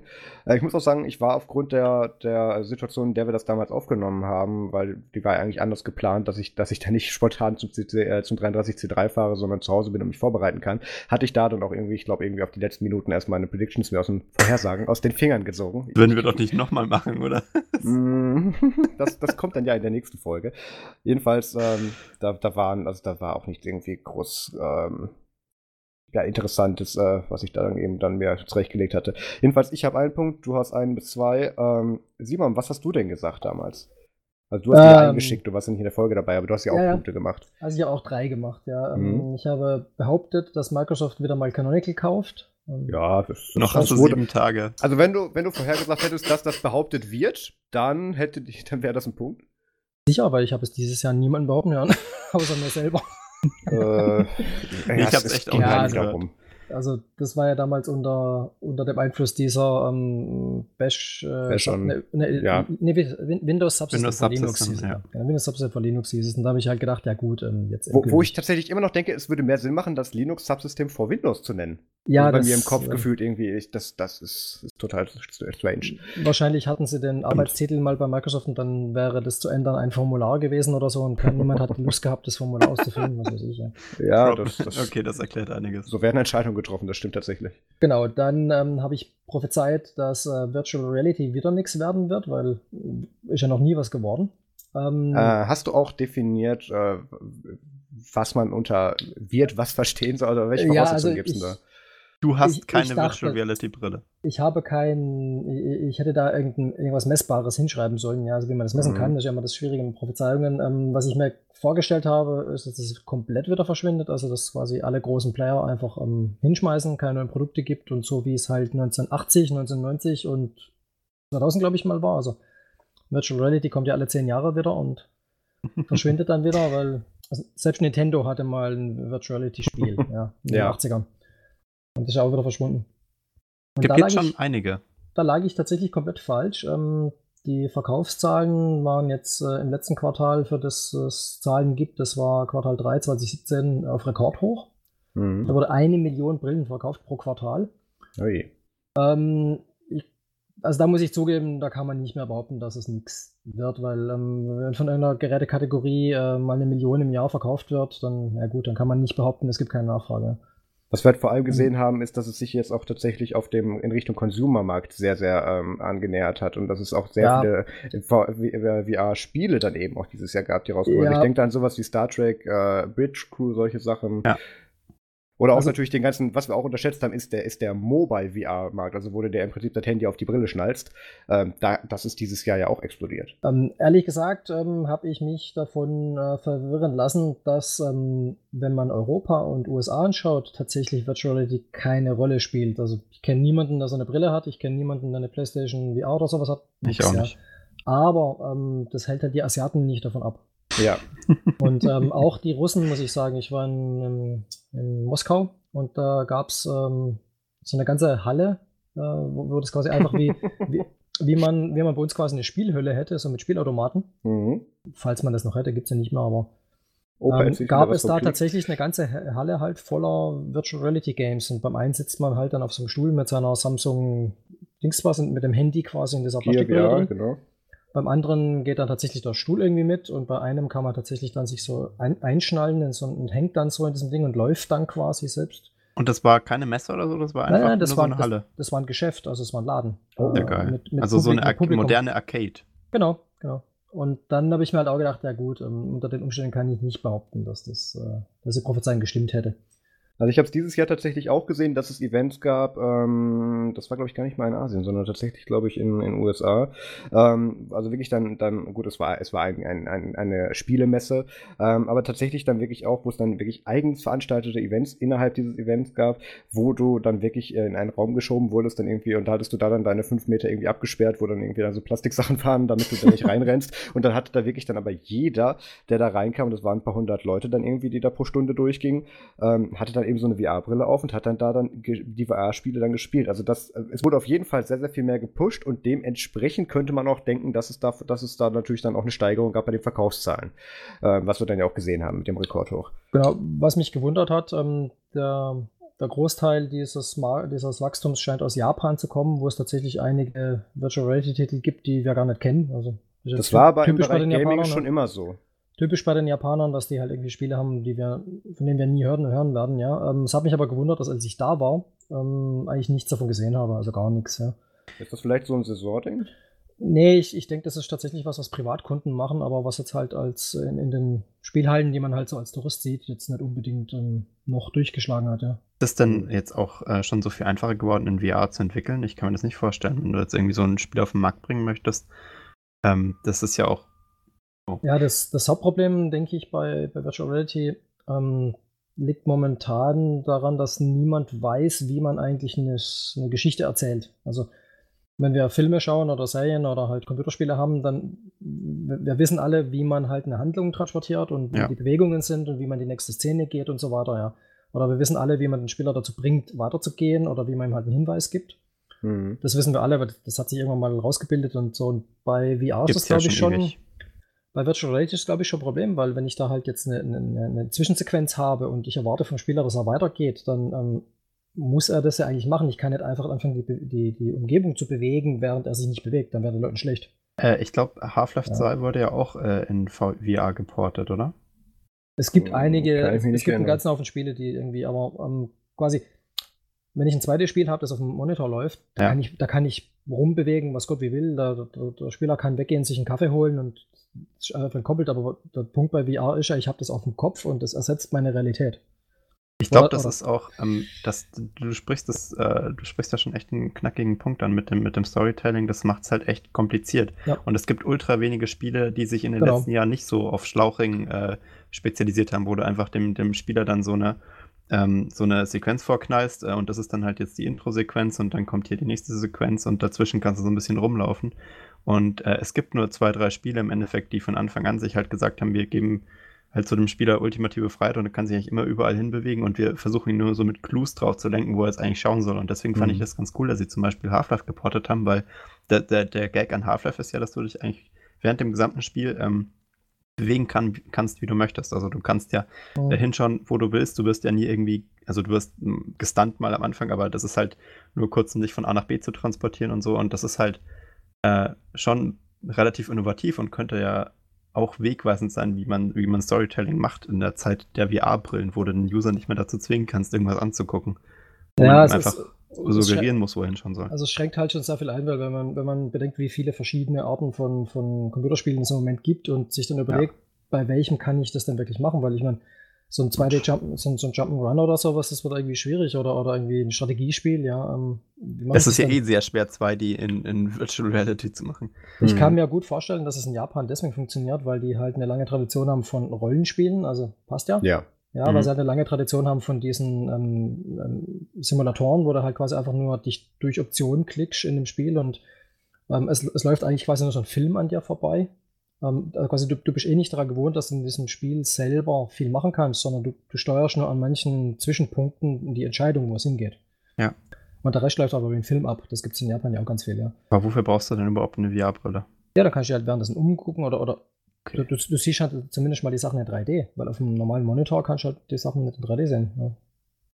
Ja, aber ich weiß nicht. Ich glaube, dass, also, wenn ich mir eine VR-Brille kaufen wollen würde, dann müsste da schon irgendwie Sachen geben, bei denen sich das dann auch, also so für mich auch lohnt, wo ich halt irgendwie was habe, was ich nicht mit einem Bildschirm auch hätte. So als Erfahrung. Ja, das ist halt das Schwierige. Also 3D-Porn. Das ist wahrscheinlich eine Kategorie, die auch der ganz Markt, gut funktioniert. Der, ja, sich wirklich durchsetzt. Ja. Kann ich mir ganz gut vorstellen. Der, der Markt funktioniert immer, ja. Immer. Der einzige Grund, warum wir Internet haben. Ja. ja. Ich wette, ich wette, ich glaube, das, äh, das können wir als Prediction wahrscheinlich machen, auch wenn es keiner von euch sich traut, dass das. Ja, da müssen wir dann aber schon drüber, drüber reden, ob wir ja. das akzeptieren. Okay, also auf jeden ja. Fall habe ich da nicht gewonnen, habe ich wieder keinen Punkt und ähm, ich habe sogar dreimal keinen Punkt, weil ich habe behauptet, dass Trump beliebter werden würde als Obama. Hm. Das ist gar nicht so, also, ehrlich gesagt, gar nicht so einfach festzustellen, weil ähm, in Zeiten von Obama waren sich alle relativ einig bei ihren ähm, Umfragen. Ja. ja da, da, war halt einfach, da hat man die Umfragen gemacht und dann sind alle ungefähr das gleiche Ergebnis gekommen und äh, da lag immer so bei 50 Prozent, manchmal knapp drunter, aber eigentlich immer gleich oder drüber. Ähm, was, was fragen die eigentlich bei so einer Approval Poll? Fragen die da so, hey, wie findest du den? Oder? Also, das kommt drauf an. Äh, üblicherweise fragt man, ob die Leute gerade in diesem Moment das Gefühl haben, dass der Präsident seinen Job richtig macht. Also nur der Präsident, wirklich nicht die ganze äh, Regierung. Nur der Präsident, ja, nicht die Regierung, ja. Und ähm, ja. das Schwierige ist natürlich, wen fragt man, weil diese ähm, Umfragen werden immer nur so auf 1000, 1500 Leuten gemacht. was in den USA schon sehr, sehr, ähm, ja, wie soll ich sagen, ähm, verantwortungslos ist, weil ähm, 350 Millionen. Man geht in Deutschland davon aus, dass man ungefähr 5000 Leute befragen muss, um das äh, äh, Ergebnis der nächsten Bundestagswahl halbwegs sauber vorhersagen zu können. Also wenn man nicht wenigstens 5000 Leute fragt von 80 Millionen, dann bringt es nichts. Und dann muss man aber bei den, 5, bei den 5000 noch gucken, dass man auch die richtigen erwischt. Das muss noch repräsentativ sein. In den USA ähm, wird das ja immer von irgendwelchen Firmen im Auftrag von irgendjemandem gemacht. Gallup und so. Genau, und die werden aber ganz oft von Fernsehsendern oder von den ähm, äh, Parteien selber beauftragt, das rauszufinden, oder sogar von der Regierung und halt natürlich halt immer losgeschickt und wird ihnen reingeschrieben, wen sie befragen sollen. Man kann ja natürlich jetzt nicht vorschreiben, welche Leute sie befragen sollen, aber man kann zum Beispiel reinschreiben, ähm, befragen Sie mal die, die, die Bevölkerung repräsentativ. Und das war quasi, befragen Sie mal alle. Und weil man nicht alle befragen kann, nimmt man halt einen Querschnitt. Und da gibt es noch sehr wenige Umfragen, ähm, die so arbeiten. Die anderen habe ich gesehen, ähm, die sind oft auf, dass man ähm, nur äh, Wähler fragt, also nur Leute, die tatsächlich zu Wahlen gehen. Also, Also nach der Wahl oder woher weiß Nee, man nee. das? nur, nur Le- also man fragt die Leute, haben sie gewählt? Und wenn sie Ja sagen, dann kommen sie in, in, in, werden sie überhaupt mal, bekommen sie die zweite Frage gestellt. Und das Okay. ist ei- eigentlich äh, sinnvoller, weil ähm, wenn, ich jemand, wenn ich Leute frage, die eh nicht wählen gehen, dann stimmt mein Ergebnis nicht. Weil Ja, ähm, das ist ja auch in den USA relativ hoch, der Prozentteil, ne? bei uns ehrlich gesagt ja auch, ja. Ja, ja, nee, äh, nur also halt Also- mal mehr. Es, es gibt Wahlen in Deutschland, da hatten wir 55 Prozent oder sowas Wahlbeteiligung. Ja. Ähm, Ich meine, die Präsidentschaftswahl, das waren jetzt, glaube ich, 60, 70 Prozent oder so in den USA. Ähm, ja, irgendwas 70, ja. Das war relativ hoch. Also Präsidentschaftswahlen sind immer sehr hoch, die anderen dann nicht. Ähm, auf, auf jeden Fall habe ich mir dann bei Trump jetzt mal also den Durchschnitt von allen möglichen angeguckt und er kommt im Durchschnitt auf unter 40. Und nachdem Obama bei 50 und mehr war, habe ich definitiv nicht das Richtige gesagt. Aber gar nicht mal so knapp, wie man sich das denkt, ne, von außerhalb. Ja, also ich, er, er war zwischendurch in manchen Umfragen tatsächlich mal beliebter als Obama, aber bei den Umfragen ist dann echt fraglich, ob die auch halbwegs sauber gemacht wurden. Mhm, ja. Also ich meine, ich denke, dass das kann man schon so sagen, als dass er jetzt auch objektiv gesehen einfach nicht so gut ankommt. Er ist halt viel, weiß nicht, also spaltender in, in der Gesellschaft. Ich denke, da haben viele Leute eine stärkere Meinung zu, als zu Obama. Ja, er hat halt das Problem, dass er sowieso ähm, nicht sehr hoch gewonnen hat. Ja, er hat ja, Ja, ei- eh sauknapp, er, hat- also ja. er hat ja eigentlich, äh, eigentlich theoretisch nicht gewonnen, wenn man jetzt äh, die, also die Masse der, der, der Großteil der Bevölkerung, also sagen wir so, es waren nie mehr Leute für ihn als gegen ihn. Ja. Er hat nur durch, das, durch dieses Wahlmannsystem am Ende überhaupt gewonnen. Ja. So. Das heißt, er ist eigentlich schon gestartet mit unter 50 Prozent, die er erreichen konnte. Weil er wusste schon, dass die anderen, dass, dass, dass der, größte, der größere Teil der Bevölkerung ihn, ihn nicht mag. Ja. Und jetzt hat er das Problem, ich meine, die Mauer wird nicht gebaut. Hm. Ja. Das war sein größtes Argument. Ähm, die Ja. Mex Mexikaner sind auch immer noch alle da. Ähm, ja, das ist so die. Aber die Steuersenkungen. Ja, ähm, er hat ja noch Aber die Gesundheitsreform. die Gesundheitsreform, ist ja auch noch, immer noch nicht durch, ja. Ich meine, Die sind ähm, immer noch nicht durch, ne? Nee, ähm, das ist halt. Hängt einiges. Aber ich meine, dafür ist es echt erstaunlich, dass er noch bei 40 Prozent ist. Ich glaube, Ja, da waren sie also- bei an manchen Präsidenten schon ein bisschen kritischer. Ja, ja, also es gab ja, gab ja Präsidenten, die hatten, zu, also der Vietnamkrieg oder sowas, ja, zum Schluss Ja. raus. Ähm, da, es gab ja Präsidenten, die hatten echt schlechte oder vor allem, ähm, es gab ja manche, die überhaupt nur, ähm, zum Beispiel nach Kennedy, ja, der wurde ja gar nicht gewählt. Die Zeit lang, also da, das ist schwierig, weil es war Zufall, ob er vorher beliebt war oder nicht, weil es hatte nie jemand gewählt, ich, äh, so gesagt, ja. Aber auf jeden Fall war ich falsch, ja. Okay. Dann sind wir, äh, dann hast du null Punkte. Ich habe null Punkte, ja. Ach Oh. Mensch, Simon, das hätte ich jetzt echt nicht gedacht. Ah, verdammt. Gib dir Da mal ein bisschen müssen- Mühe. Zu Da weit müssen aus dem Fenster mal- gelehnt.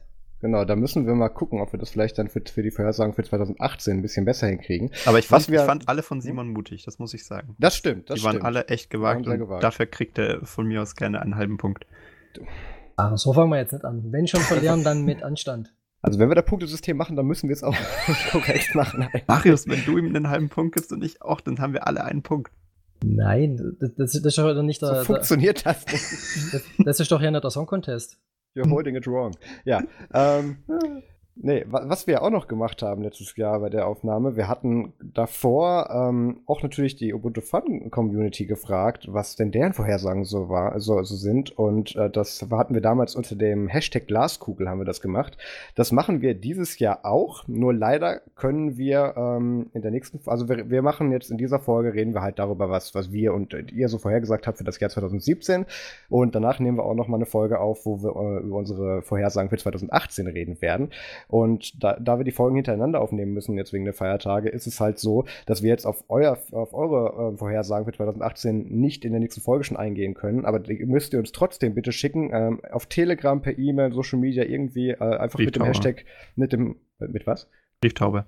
Brieftaube natürlich, ja. Max Adresse ist in, der, ist in den Shownotes. Ähm, einfach mit dem Hashtag Glaskugel. Ihr malt dann auch die Taube an, ne? Also Hashtag Glaskugel Und die und Glaskugel dann dran.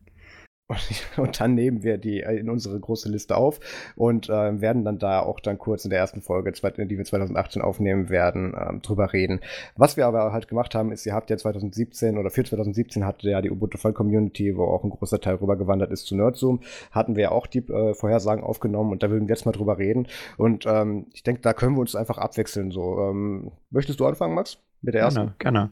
Also Daniel S. hat predicted, vorhergesagt, dass Vorhergesagt. Microsoft äh, Office für Linux veröffentlicht. Ähm, Das ist diskutabel. das ist diskutabel. Ich Obwohl meine, es gibt eigentlich nicht, wenn wir, wenn, wir die, wenn wir die Aussage als Definition gleich nehmen, dann, dann ist es ein klares Nein. Aber es gibt jetzt Office für Android und Office äh, Free, äh, äh, Free Also, also 65. für, für Android gab es das damals schon. Ja, und auch, äh, Office, Office 365, in, also die ganzen Cloud-Apps, das sind ja Web-Apps, die sind ja plattformunabhängig im Sinne des End-Users. Also es ist nicht direkt für Linux veröffentlicht, das stimmt schon. Also ich denke, das ist ein Nein, Simon. Ich denke, es ist ein Hm, Also ich würde es auch als ein Nein einstufen, dann schon deswegen, weil ähm, steht dann irgendwo bei Microsoft, bei Office in der Dokumentation drin, dass das unter Linux überhaupt supported wäre. Also selbst wenn ich die Web-Version nehme, wahrscheinlich nicht. Nein, ich, denk, ich denke nicht. Na eben dann. Ich denke, macht das einen Unterschied für eine Web-App? Schreibt man da Supportbedingungen rein? Für die Also- Plattform, auf der die Web-App läuft? Nicht zwingend, aber du schreibst ja nicht für eine Plattform eine Web-App. Ja, ist klar. Na, aber okay, auf jeden Fall, so also wie es formuliert ist, dass es für Microsoft veröffentlicht Office für Linux.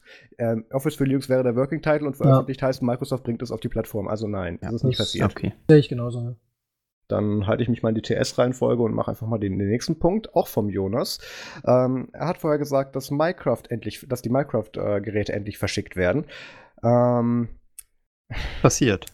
es wurden Geräte verschickt, hast auch Simon sehr schön dazu geschrieben. Das ist richtig. Meins kam immer noch nicht an. Ich, ich habe da ja echt sogar mit denen länger geschrieben und dann äh, hieß es ja irgendwie, dass ich bei deren Datenbank oder sowas irgendwie als zwar als, als gebackt und für diesen, für diesen Perk dann eben dann da auf der Liste mit draufstehe, aber irgendwie war dann da keine Adresse, da wurde die hinzugefügt und das ist jetzt auch schon wieder, glaube ich, vier Monate her. Also Also ähm, du, also du erwartest nicht mehr, dass du noch. ich kriegst. erwarte das nicht. Also ist, die Zeit ist auch schon lange vorbei, wo ich mich für das Gerät ernsthaft interessieren würde. Das würde ich jetzt nur noch für ein paar lustige Sachen dann irgendwie zu, zu, zur Rate ziehen, aber Der kam lang, nicht an. äh, der lang angekündigte Minecraft Desktop Snap lässt jemand auf sich warten. Ja. ähm, also definitiv, es wurden Geräte verschickt. Also da hat, hat der Jonas einen Punkt. Dann darf der Simon weitermachen. Genau, dann hat er gesagt, der BER kommt erst 2019. ja, ich kann ihn beruhigen. Ähm, der, Tage, der Tagesspiegel hat getitelt, Hauptstadtflughafen Berlin, warum die BER-Eröffnung im Oktober 2020 klappen könnte. Tja. Also, Die Frage ähm, ist ja, er schreibt, der kommt erst 2020. Ist er nicht schon da, nur halt nicht benutzbar? Also die Frage, Aber- die Frage war, war das jetzt eine Vorhersage, dass er 2019 tatsächlich kommt, dann hat er verloren. Aber ähm, ich denke, er hat es eher so gemeint, dass es auch 2018 Ah, nicht klappen wird. Ähm, wird, ja. Dass es für 2017 nichts wird. Oder ja, 2018. Stand genau. damals 2017 überhaupt zur Debatte? Das bin ich, das, da bin ich gerade unsicher, aber ist auf jeden Fall. Er ich, ist, wir, wir können das ja so die Formulierung uns darauf einigen, äh, im Sinne von immer noch nicht da. Ja. nee, ich glaube, ich glaube, als wir, die, als wir das, aufge, auf das die Liste gemacht wurde, stand äh, 2018 zur Debatte. Mhm. Und er meinte dann, dass im Laufe von 2017 sich herausstellen würde, dass es nicht mal 2019 Und da hat er das hat er recht. Das kann gut recht, ja, sein. ja, ja. Ja. Mhm. Hat sogar ultra recht. Super plus gut, sozusagen. Super Plus. Kann man das tanken? Ultra, ultra recht, also AfD. Oh, oh, danke, ja. Jetzt sind wir wieder bei politisch. Dann gebe ich an unseren bayerischen Außenkorrespondenten kurz weiter. Was kommt denn als nächstes? Michika hat äh, predicted, dass OwnCloud verschwindet von, von der Bildoberfläche und ich habe geschrieben, ziemlich safe. Nein, du hast das gesagt in der gesagt, Aufnahme. Ich habe mir das angehört nochmal. Das, das und ist ja äh, da liege ich dann ja auch wieder ja. falsch, ne? weil das haben wir vorhin schon gesprochen. besprochen. Also da gibt es keinen Punkt für Nein. Und da ist auch der schöne Link dabei, den wahrscheinlich Simon eingebaut hat. Ja, ja. Äh, ja, das sind die Zahlen von OnCloud selber, wo Ja. sie eben behaupten, dass sie ein Wachstum gehabt hätten und dass die alten Kunden noch bei ihnen wären und so weiter. Und ähm, Es, äh, es sind ja beides private Unternehmen, ne? es sind beides private Unternehmen, ja, allerdings ähm, beide noch mit Open Source Code, oder? Ja, ja, beide. Das heißt, Diskutabel, aber das größtenteils. heißt, ich ja. meine, ich meine, OnCloud kann sich ja dann immer bedienen bei den anderen und umgekehrt. Ja, das stimmt. Also Ich weiß nicht, ob die Lizenz das so rum erlaubt, oder? Darf, die darf. Lizenz müsste doch die gleiche geblieben sein, oder? Das, äh, also Nextcloud sicher. kann ja keinen Lizenzwechsel durchgezogen haben. Ja, stimmt. Gehört der Code ja nicht. Ja, Ja. ich verwechsel es gerade mit der LibreOffice-Geschichte. Gott, das ist ein ganz anderes Thema. Also, das ist, wie auch in meiner Vorhersage, natürlich identisch, dann ist nicht eingetreten. Ähm, dann das nächste äh, hat Fruno geschrieben, habe ich auch, habe ich auch noch mal, hab, ich habe mit Fruno auch noch mal auf, auf Telegram geschrieben die Tage. Ähm, hat geschrieben, äh, Ubuntu macht einen Relaunch von Launchpad.net. Das ist nicht passiert. Was man da aber anfügen kann, ist, dass kann tatsächlich Canonical im Jahr 2017 stark von Launchpad als, als äh, präferierte Plattform für Developers erstmal weggegangen ist. Also die ganzen Core-Sachen und die ganzen Bildserver laufen immer noch über die Launchpad-Infrastruktur. Aber was wir auch zum Beispiel mit Snapcraft und so weiter gesehen haben oder auch mit sehr vielen anderen Sachen, die Canonical dieses Jahr gepusht hat, ist, dass sie sehr stark sich auf GitHub verlagert haben, einfach weil man da einfacher an die Entwickler, weil die Entwickler einfacher da eben aufspringen, als wenn sie sich erst in, in Bazaar und Launchpad einarbeiten müssten. Ja, ich meine, glaubst du, das wird sich auch, also muss jetzt nicht eine Prediction werden, aber glaubst du, das wird sich auch weiterhin so vollziehen? Also glaubst du, sie gehen jetzt auch mit dem Ubuntu Source Code oder sowas äh, auf, auf GitHub oder auf ein eingehostetes GitLab, was nicht mehr Launchpad ist? Also ich, es, es wäre möglich, dass sie das, äh, dass sie das, den, den, das Ubuntu-Repo, ähm, äh, den Trunk, äh, den Trunk-Channel davon zumindest, dass sie den eventuell irgendwann mal auf GitHub spiegeln oder das wird dann gesündtes, wird dann ein gesündtes Repo sein. Aber ähm, sie werden, ich denke schon, dass die Kernentwicklung von, von Ubuntu-internen Sachen weiterhin auf Launchpad bleibt. Und, und ähm, man kann ja viel über Launchpad sagen, dass es, also es ist nicht mobile-friendly, es ist kompliziert für User, die sich damit nicht auseinandergesetzt haben und es ist pottenhässlich im Jahr 2017. Aber ähm, da sind sehr, sehr, sehr starke da sind so sehr starke Features mit drin, was, was eben Automatisierung und ähm, eben wirklich dann auch ja, Triggern von, von Aktionen und sowas, was da alles drin ist. Also ich meine, Launchpad baut mein Snap automatisch und solche Sachen. Und da gibt es noch sehr, sehr viele andere Sachen, ähm, was, was Könnte die aber da noch GitLab wahrscheinlich haben. auch, wenn man es richtig baut. Könnten sie, aber, aber Launchpad ist ja eigentlich das Produkt gewesen, was Canonical damals eigentlich auf den Markt bringen wollte. Und Ubuntu ist als, ist als Nebeneffekt entstanden, weil sie eine Debian-basierte Distro brauchten, um das zu testen für, Ja, aber- Distribution. Es nutzt ja auch keine andere Sau Launchpad. Ja, schon, aber trotzdem sind einige Features, die Launchpad hatten, nicht auf GitHub oder solchen anderen, solchen öffentlichen Sachen in dem Fall aktuell so zu finden. Und deswegen, und da es ja eine Inhouse-Entwicklung ist und auch da, ähm, von, von den Entwicklern seit Jahren genutzt wird, denke ich nicht, dass sie allgemein von Launchpad weggehen werden, aber sie werden für Sachen, wo sie natürlich eine weitere äh, oder eine größere äh, Developer ähm, äh, ja, Größe ansprechen wollen, werden sie weiterhin ähm, auf, werden sie wieder weiter zu, zu GitHub gehen, einfach weil da der, der Einstiegspunkt ein bisschen einfacher ist. Ja, ich glaube, das Problem war auch, dass ähm, als sie Launchpad gebaut haben, äh, gab es noch kein Git. Ja. Und äh, es gab noch kein stimmt. GitHub und ähm, der Punkt war ja, dass es eigentlich ähm, Git nie hätte geben sollen, äh, wenn Bazaar nicht so eingeschlafen wäre. Weil ähm, Canonical hat ja eigentlich Bazaar gehabt die ganze Zeit. Und Genau. Da sind, da sind ja eigentlich fast schon alle Funktionen drin und ähm, Was kann, hat- denn, was kann denn Git, was Bazaar nicht kann? Ah, ganzer Haufen Kram. Also äh, es ist genau gelaufen wie bei ähm, äh, wie bei Systemd und ähm, wie- Upstart. Äh, Upstart, genau. Also Canonical hatte zwei gute Ideen, nämlich Upstart und ähm, Bazaar. Und sie haben ja intern wahnsinnig viel Bazaar immer gehabt, ähm, also Äh. BZA-Clone und sowas, ja. Meinst du nicht eher Systemd bei Canonical? Nee, Upstart. Nee, nee, haben nee, sie ist entwickelt. Up, äh, Canonical hatte Upstart und Canonical hatte Bazaar. Und genau wie ähm, äh, Pöttering irgendwann mal gesagt hat, wenn die dieses Upstart so weiterentwickelt hätten, wie sie gesagt haben, dass sie es machen werden, Hm. dann hätte Systemd nie existiert. Ja, klar. Ach so, rum, ja, ja, Nur stimmt. und genauso ist bei Bazaar, wenn sie bei Bazaar halt, ähm, wenn, wenn Bazaar sich so entwickelt hätte, die, äh, wie halt GitHub sich weiterentwickelt hat, dann hätte äh, Torvalds genauso gesagt, ja gut, ähm, gibt ja schon eine Lösung, ja. Ja. Weil Bazaar hat ja durchaus äh, ein, zwei Funktionen, die Git nicht hat. Zum Beispiel bei, bei Bazaar gibt es ja, kannst du ja echt das, das alte Modell mit dem Server noch fahren. Ja. Also Git läuft ja nur dezentral und der Server ist halt äh, einfach nur ein weiterer Eine Knoten im Node. System, wo man halt Ja. hinpusht, ja. oder sowas, ja. Aber es kann mehrere Server geben und so weiter. Und bei Bazaar kann man sagen, ähm, habe ich keine Lust drauf, äh, ergibt keinen Sinn für mich. Ähm, ich will gar nicht, dass jeder Entwickler allen Source Code die ganze Zeit auf der Platte hat. Das ist völlig kontraproduktiv.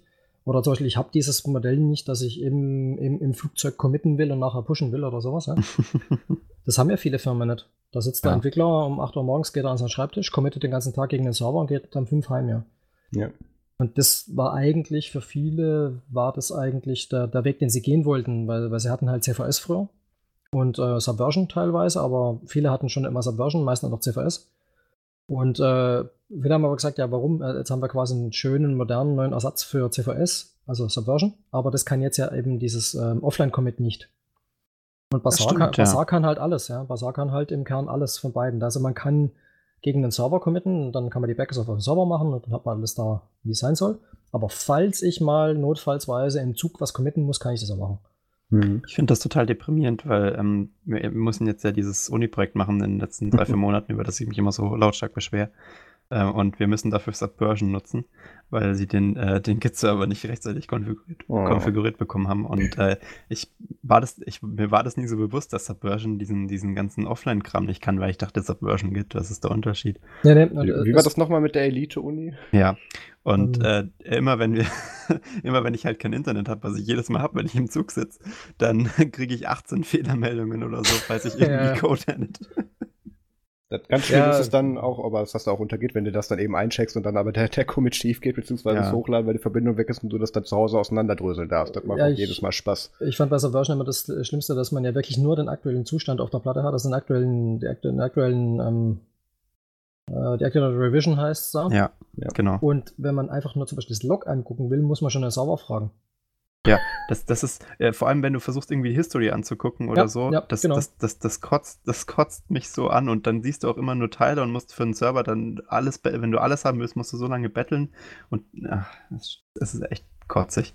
Ja. Ja, Also- das, das, das kein, ähm, ja, und ähm, die haben es halt echt verpennt, weil, weil äh, Lautspät hat ja Git-Support bekommen, aber erst nach wie vielen Jahren? Also extrem spät. Ja. Ah, also es es- gab tatsächlich schon, gibt es ja, Also ich spät, klar, glaub, aber ich es gibt es jetzt 20 schon seit einigen Jahren tatsächlich. Ja, Ich glaube, ich habe 2015 irgendwann mal mir das erste Mal im Launchpad ähm, ein Repository für mich selber eingerichtet mit Git oder sowas. Genau, ab dem endgültig, ja. Zeitraum haben sie es nämlich erst wirklich auch gepusht. Ja, das sind immer zwei Jahre. beziehungsweise also. es, das als Feature gab es das schon immer, aber so auch mit dem Interface und so, das, das, das war schon einige Zeit früher drin. Hm. Aber ja, wir können uns sicher tatsächlich also- darauf einigen, dass Ubuntu keinen Relaunch von Launchpad.net Ich gemacht hat. Absolut gehe ja. gehe auch davon aus, dass die, die ähm, also wahrscheinlich Canonical intern wird es schon noch bleiben, weil es eben viele Funktionen hat und auch die Ja. ganzen, die ganzen Bug-Tracker und alle möglichen Da Kram. hängt die ganze Bildinfrastruktur dran. Aber ich, äh, es gab ja zwischenzeitlich doch einen ganzen Haufen Projekte, die auch Launchpad benutzt haben, äh, als SourceForge mal schwach war und GitHub noch nicht existiert hat, ja. Das gab es auch mal. Und, Die sind äh, alle weg. Es, ja, nicht alle. Es Ich habe gibt schon- letztens einen Entwickler getroffen, der noch SourceForge verwendet. Ja, also es das, war, gibt- das war ein interessantes Gespräch. Es gibt schon den einen oder anderen, der bei ähm, äh, der auf Launchpad noch irgendwelche Projektdaten drauf hat, die jetzt nicht im Source Code Repository drin sind oder sowas, also irgendwelche ähm, Marketingfolien oder was auch immer, die sie Ja. mal da hatten. Oder es gibt da noch ein paar Leute, die tatsächlich Launchpad noch als Bug-Tracker benutzen für ihre Projekte. Mhm. Weil die Alternativen sind jetzt, also bei GitHub kann man zwar Issues aufmachen, aber dann erwartet man eigentlich schon, dass alle ähm, bei GitHub sind und äh, alle Git verwenden und so weiter. Und das ist doch nicht überall der Fall. Was ich halt als absoluten Nachteil für GitHub sehe, die haben immer noch kein Milestone-System.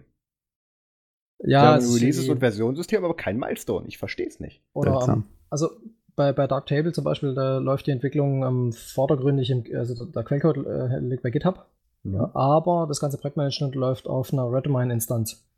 Mhm. Und da habe ich halt natürlich lauter Kram, der mir sonst fehlt. Also äh, Redmine heißt, das ist so ein Projektmanagementsystem.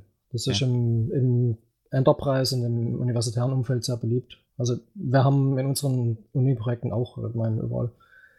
Und das hat halt ähm, Bug-Tracker drin, ähm, da kann man ähm, einen Kalender verwalten, äh, Events eintragen, ähm, ein Wiki pflegen, ähm, eine Dokumentenablage, das ist da alles mit drin, ja.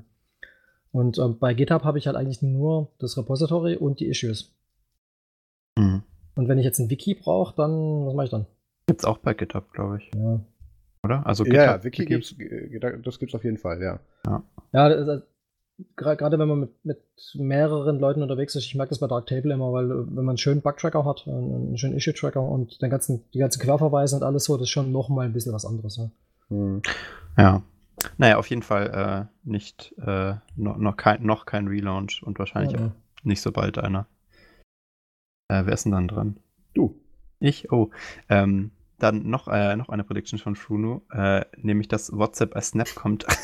Ähm, nein. Damals haben wir alle noch gedacht, dass alles als Snap kommt. Das, das können wir einfach mal so. Ja, aber das war auch damals schon mit WhatsApp äh, unwahrscheinlich. Das ist unwahrscheinlich, auf jeden Fall unmöglich. Es gab ja die Anfrage, es gab, es, es wurde eine Zahl genannt, die war Canonical zu hoch, dass damit das, äh, wo sich WhatsApp dann die Arbeit, WhatsApp dann die Arbeit gemacht hätte, das zu porten auf Snap beziehungsweise das bereitzustellen. Das wurde Gibt's abgelehnt. Damit war das Franz Thema als durch. Snap. Franz gibt's als Snap, aber Franz ist genau wie alles andere, was die da machen, einfach nur ein Web-Frontend oder eine Integration, aber nicht bei WhatsApp. Ich krieg den halben Punkt. Nein, nee, also komm, Nein, Rapper also- um Rapper für WhatsApp Web habe ich, das war einer meiner ersten Artikel auf ubuntufun.de, also das und das war 2015. also nee, das Okay. lassen wir nicht zählen. Dann ähm sehr schön. Äh, Fruno hat auch noch eingereicht, die Grünen bekommen über 16% bei der Bundestagswahl. Hm, Nein. Äh, die Hälfte. mal. Close. Sagen wir Ja. mal die Hälfte, ja. Also, Ah, es, es waren 8,9, also knapp die Hälfte. ja, also konnte man ja, glaube Ich ich. glaube, Fruno hat auch noch eine Prediction, eine Vorhersage eingereicht, ähm, die wir aber gar nicht hier aufgenommen haben. Die, das war, glaube ich, mehr so eine Scherzvorhersage, nämlich, dass Matthias Schweighöfer überfahren wird. Da, mein, da, da habe ich, ich habe ja die Folge nochmal angehört ähm, in Vorbereitung dieser Folge. das und, ist ja ähm, mies. Ja, Okay. Ich glaube, äh, dann, dann sollten wir mal weggehen von Fruno. Mhm. Simon? Ähm, Michel prophezeit, das Ubuntu Phone Entwicklergerät Nexus 4 wird vom Nexus 5X abgelöst. Das Also, ist wahr. ja. ähm, das, da kann man einen Punkt für geben, weil das ist tatsächlich 2017 so passiert und zwar auch schon bevor das Projekt offiziell von Canonical beendet wurde. Ähm, dass sie nämlich mit dem Nexus 4 nichts mehr gemacht haben, sondern mit, äh, mit äh, intern ähm, die veröffentlichten Ports für Sony-Geräte gearbeitet haben. Aber nicht und später 5X. dann mit dem Pro 5. Aber es war nicht das Nexus 5X, genau. Ja, dann eher nicht. Und nochmal zu dem Punkt, wo auch Simon vorhin schon was dazu gesagt hat, ähm, Ubuntu Phone existiert nicht mehr. Also Canonical pusht es nicht mehr, aber, aber Ubiports machen da noch einen ganzen Haufen Arbeit mit und maintainen die ganze Codeinfrastruktur mittlerweile selber und ähm, natürlich langsamer als Canonical, klar, weil es ein Projekt, was, was von Freiwilligen geführt wird. Aber da, das ist trotzdem, was die da machen, immer noch genug, wo ich sagen würde, das ist nicht tot, das Projekt. Auf gar keinen Fall. Das stimmt, ja. Aber es heißt nicht mehr Ubuntu Phone. Da steht, äh, die, Pro die Prophezeiung war das Ubuntu Phone Entwicklungsgerät. Ja, schon klar, das, das, äh, auf die Aussage schon, aber ich wollte nur sagen, dass, weil es klingt immer so, als ähm, wurde eingestellt und ist weg. Und ist es nicht weg. Das, da, ja da ich meine, man muss. Ubiport schon, schon acknowledgen, weil die stecken da so viel Arbeit rein und äh, Absolut. das ist halt einfach Aber- geil. Kann ein Open Source Projekt jemals weg sein? Hm. Philosophische Hm. Frage. Also wenn niemand committet, ist es dann tot? Weiß nicht. Äh, äh, nein, ähm, Das ist mehr so ein Jein. Limbo. Kommt drauf an, ob er gemerged wird. naja. ähm, dann. Die ganzen, die ganzen GNU-Utils, die Hm. wurden ja auch seit x Jahren nicht mehr angepasst, sorry. Ja, ich habe ich hab mich mit, mit dem äh, Typen von GNU Parallel gestritten. Ich, hab kein, ah, ich will nichts davon hören, von diesem GNU-Scheiß. Wird sich nicht durchsetzen. Okay, ähm, dann Max ist wieder dran. ähm, äh, Windows veröffentlicht einen Windows-Prototyp mit Linux-Kernel. Hat Naja, Michel geschrieben. Windows Subsystem for Linux. Nein, äh, da kam nämlich, glaube ich, die Verwirrung eben her. Die, die Leute haben gesehen, dass äh, man jetzt äh, Linux-Binaries unmodifiziert unter Windows ausführen kann und haben dann, also die, die technisch keine Ahnung haben, haben darauf geschlossen, na gut, dann haben sie jetzt halt den Windows-Kernel durch Linux ersetzt. Und Ja, das ist ganz nicht ehrlich, passiert. für- Und auch, und auch Und in dem, das ist völlig falsch, ja. Auch in dem Benutzer, Subsystem. sieht es halt so aus. Also ich finde das. Ja, aber auch Nee, in dem Subsystem ist kein Linux-Kernel drin. Ja, ist ja klar, aber Das, ähm, ich meine, im Endeffekt, äh, jetzt da sie das Subsystem haben, kann man auch einen Linux-Kernel drunter tun und es wird keinem mehr auffallen. Also wenn du nur die Sachen im Subsystem ähm, verwendest. mm, Ja, ja. ja, also, Scherz, ja. wenn man, wenn man jetzt aus der Sicht äh, des Prozesses in diesem Windows Subsystem for Linux Container drin sprechen würde, der würde es nicht merken, wo es Genau. läuft, weil er merkt es ja jetzt schon nicht. Ja. Er hat ja nicht gemerkt, dass man ihn vom, Windows, vom Linux weg hat. Ja. Also eigentlich haben sie einen Linux-Kernel implementiert, nur halt oder den Kernel, Äh, nur das nein. Interface. Nein, sie, haben haben sie die, nicht. sie haben die Syscalls implementiert Ja. und Teil der Sachen, die unter Proc und äh, Was macht denn der Kernel sonst noch, außer dass er eine Kernel ist? äh, Da Booten, können wir eine Hardware Folge ansprechen? deine Hardware verwalten. also. Für die Anwendungsentwickler ist es alles scheißegal. Noch nicht mal, weil tatsächlich einige Sachen in der Programmierung ähm, die Kernel-Features brauchen und die sind im Subsystem tatsächlich nicht drin, alle, die gebraucht Ja, werden. Ich kenne viele Leute, die was auch denn? damit nicht arbeiten. Sorry, das ist ein Exkurs, was es fehlt gibt denn so? jede Menge, die es noch fehlt, aber ähm, das, also es gibt einen ganzen Haufen Syscalls, die noch fehlen, weil Linux Mhm. hat ja mittlerweile über 300. Und zum Beispiel sind so die, der ganz neue Scheiße wie Sendfile oder so ganze Netzwerkoptimierung oder sowas, da gibt es keinen Grund, das, weil die sind so, man braucht die so selten, äh, Okay. dass, dass der Großteil der Software das überhaupt nicht verwendet. Ja, gut. Und ähm, bei den meisten Syscalls ähm, quasi, die sind ja im Laufe der Zeit dazugekommen. Ähm, die Okay. waren ja vorher nicht da. Der- Das Minimum, was man an Unix-Syscalls braucht, um überhaupt ein System zu booten, sind nur so 30 oder sowas. Also man kann, man kann mit 30, 40 Syscalls kann man ein komplettes Unix-System schon bauen. Ja. Weil wenn man mal ähm, Open, Close, Read, Write und die paar alle hat, dann und, und irgendwie sowas, dann geht es. Ähm, und die restlichen, die dazugekommen sind, sind halt so Linux-Eigenheiten. Also es ist ja eigentlich nicht, nicht irgendwie unbedingt POSIX-Standard. Aber die, ähm, die GNU C-Library, die, ja, die man eigentlich immer verwendet, wenn man Software entwickelt, äh, irgendwo drunter, ähm, die abstrahiert halt einen Haufen Kram weg, weil man hatte nicht immer Bock, das alles selber zu machen. Und ähm, man will ja eigentlich nur einen Compiler und da will man zwei Zeilen Code schreiben und das soll das laufen. Ja. Und die hat relativ viel ähm, Intelligenz drin, zu sehen, was der laufende Kernel kann und dann den richtigen Syscall zu nehmen und wenn dann nicht da ist, das zu emulieren. Weil man kann ja nie wissen, äh, wenn man ein Binary baut ähm, und dann hat der Benutzer zufällig einen alten Kernel oder sowas. Dann hat er den nicht. Und bei der glibc kann man sogar festlegen, ähm, welche Kernel-Versionen man unterstützen will, wenn man sie baut. Ja. Man kann Geil. sogar sagen, von bis, von bis soll er unterstützen. Also, ist ja wie bei, wenn man eine Android-App baut, kann man auch sagen, von der Android-Version bis Stimmt, zu der ja. soll alles gehen, ja. Da gräte ich jetzt aber mal rein, weil das geht jetzt schon wieder viel zu tief. Wir hatten ja auch mal die Anfrage, dass wir, wenn du mal in der Folge mit dabei bist, auch mal über Kernel und dann auch mal einen Ausflug Richtung Minix mal machen oder so. Die Folge wird bestimmt auch mal kommen, aber das ist nicht diese hier. Ähm, Das also- kann sie noch werden.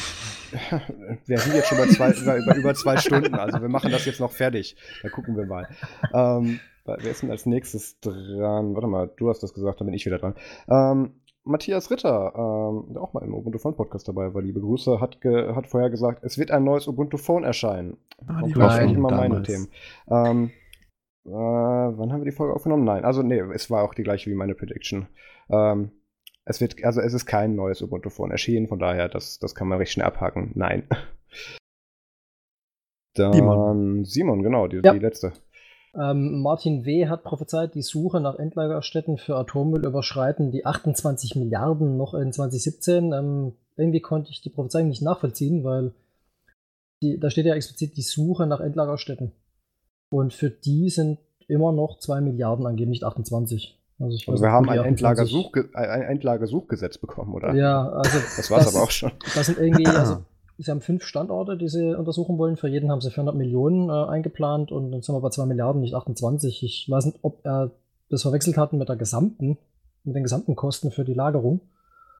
Ähm, da hat er sicher recht. Da sind wir bei. Das kann gut hinkommen, ja. also das wird auf jeden Fall nicht reichen, ja. Ja. Gibt es jetzt nicht in, in, in irgendeinem, ich glaube, irgendeinem skandinavischen Land jetzt so eine äh, sichere Endlagerungsstätte, die Ja, ja, Schweden, ja. Schweden, die haben doch so unter der Erde ein, ein Hm. wie war das, äh, mit, mit Sprengungen, die dann, wo dann, wo dann der Sand drüber fließt und nichts mehr rauskommt. Ja, also das, das, diese eine Lagerstätte, wo sie die Bevölkerung gefragt haben, ob sie das wirklich wollen. Die Bevölkerung hat gesagt, ja, also auch selten. Auch krass. Und, ähm, Das hätte in Bayern nicht funktioniert. ja. nee. Bayern. Und ähm, da äh, planen sie für 100.000 Jahre, dass das Zeug dort liegen soll. Ähm, ist sicher. Also da soll auch niemand mehr rankommen, so wie ich das verstanden habe. Das ist dann. Ja, genau, ja. Also Weil das wird wirklich zugesprengt und dann, äh, Genau, weil man hat bei den Endlagerstätten ja immer das Problem, dass manche dieser äh, Isotope, die haben ja Halbwertszeiten von Millionen von Jahren. Hm. Was, also wenn man Halbwertszeit von Millionen von Jahren hat, dann heißt es äh, nicht, dass quasi das Zeug.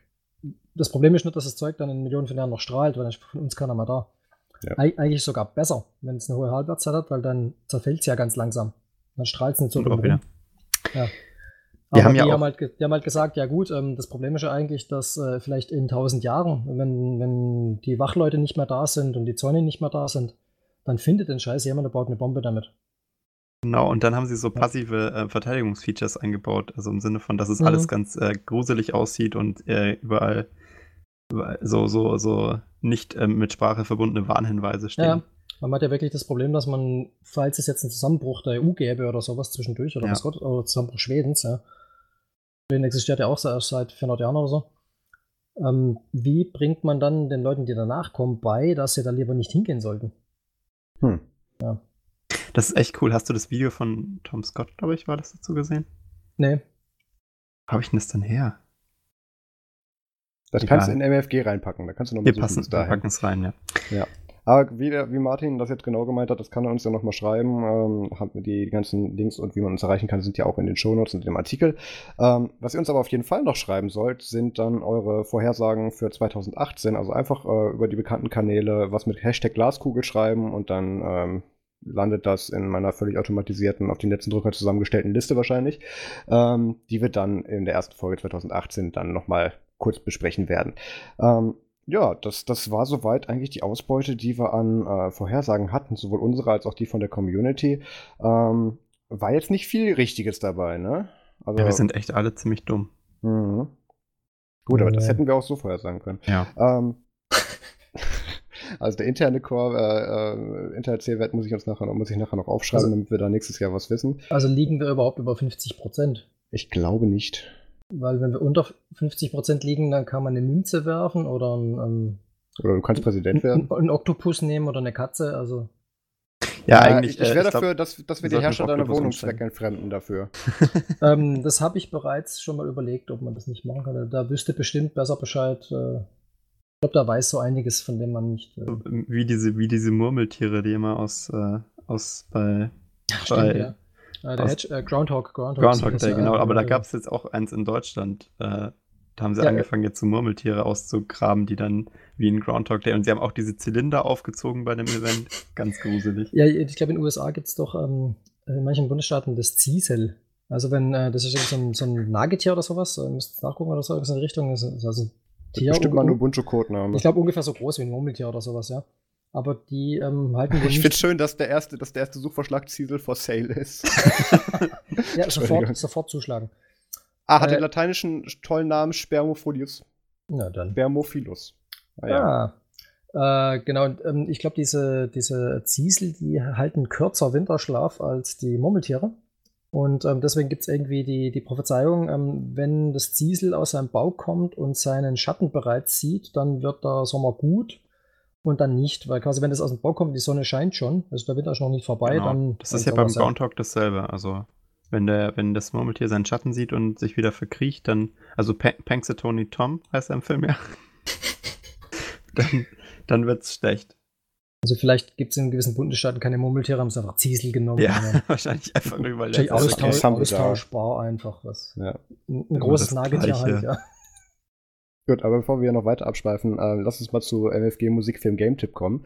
Äh, da der Max da wie immer noch nichts eingetragen hat. Ich habe gerade was anfangen. gefunden. Nämlich Ja, ja, das schon. Video, über das ich redete. Dann darfst du das gleich nochmal vorstellen, aber dann Ja. mache ich jetzt kurz das eine. Ähm, also, meine Serientipps dieses Mal ist ähm, äh, wieder was von Netflix. Da ist jetzt gerade die zweite Staffel von El Chapo rausgekommen. Die habe ich mir dann noch, glaube ich, irgendwie in zweieinhalb Tagen reingezogen. Ähm, ist wieder ein recht offenes Ende, das heißt, man kann wahrscheinlich auf eine dritte Staffel hoffen, beziehungsweise da, da gehe ich stark von aus. Ich habe es noch, nicht- noch nicht gegoogelt, ob das bestätigt ist, aber da kann man auf jeden Fall mal reinschauen. Gibt es auf Netflix.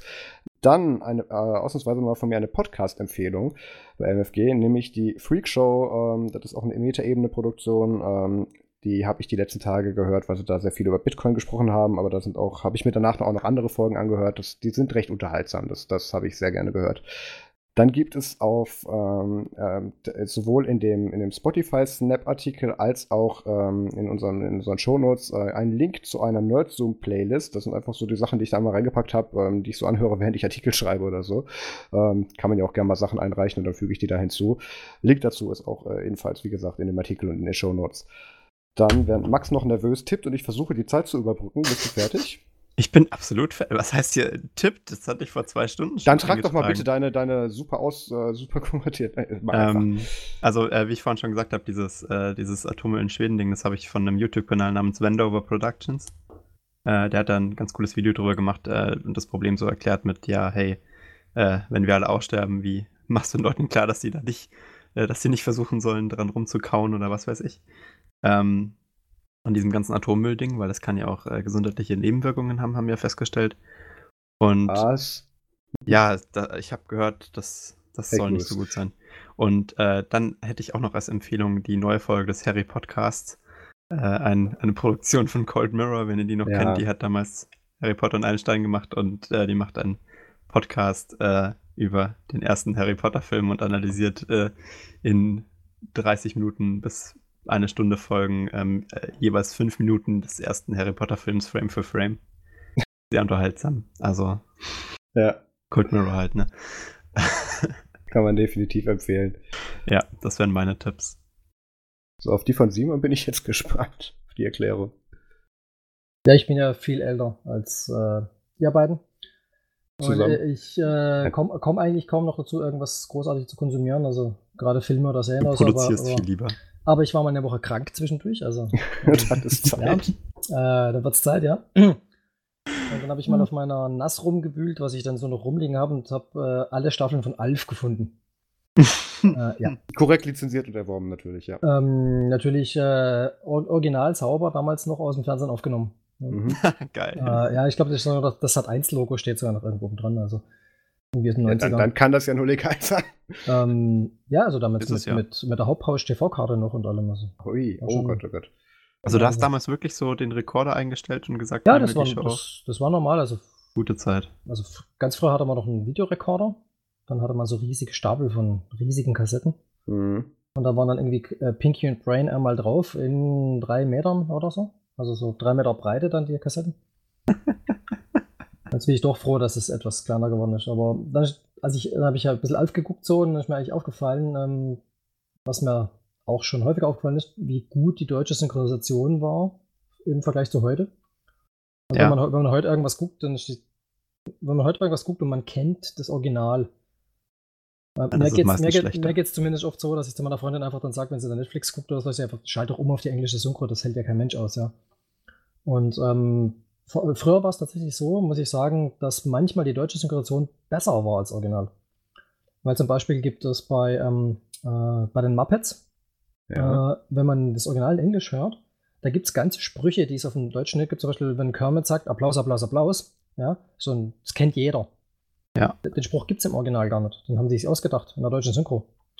Oder wenn man ähm, Bud Spencer, Terence Hill guckt, die Filme sind alle auf Deutsch viel besser als im Original. Ja. Und ähm, irgendwie schon seltsam. Ja, ich, es, gibt, es gab von damals auch mehr so Serien, ähm, auch so, so, das habe ich früher ganz gern mal geguckt. Ähm, ich weiß nicht, ich glaube an, an Fall für zwei, aber nicht das, was Mhm. ihr meint aus dem ZDF. Das mit dem, diesem Baron und dem und dem anderen da, dem Sinclair und die haben dann so Abenteuer erlebt und da war die deutsche Synchro irre aufregend äh, und, und echt cool gemacht. Äh, und ähm, die, die englische Version ist eigentlich total lame. Also da in der deutschen haben sie auch die ganze Zeit so super poetische und ultra flotte Sprüche. Und in der englischen ist es halt nur so stinknormales ja, Rumgelabere. So gerade bei diesen Fernsehserien ist es ganz oft so, weil ähm, man, man glaubt gar nicht, wie lange das eigentlich schon läuft, dass ähm, im deutschen Fernsehen äh, US-Serien laufen mit relativ wenig Versatz. Also in den 70ern schon gab es Serien, die ein Jahr später einfach dann in Deutschland gelaufen sind, ja. Ähm, jede Menge. Und ähm, was mir Warum? aufgefallen ist, ist, wie schlecht eben die deutschen Synchros heutzutage sind, weil zum Beispiel, wenn ich mich erinnere, als wir South Park zum ersten Mal hatten im deutschen Fernsehen, das war so 95, da haben die sich noch die Mühe gemacht, damals bei RTL, ähm, sogar die Texte auf dem Bild auszutauschen durch deutschen Text. Ah, das ist ja cool. Würden die heute nie wieder machen. Wenn man, wenn man South Park Staffel 1 oder 2 guckt auf Deutsch, dann steht da wirklich äh, die Beschilderungen von den Läden und so weiter, steht alles auf Deutsch drauf. Mhm.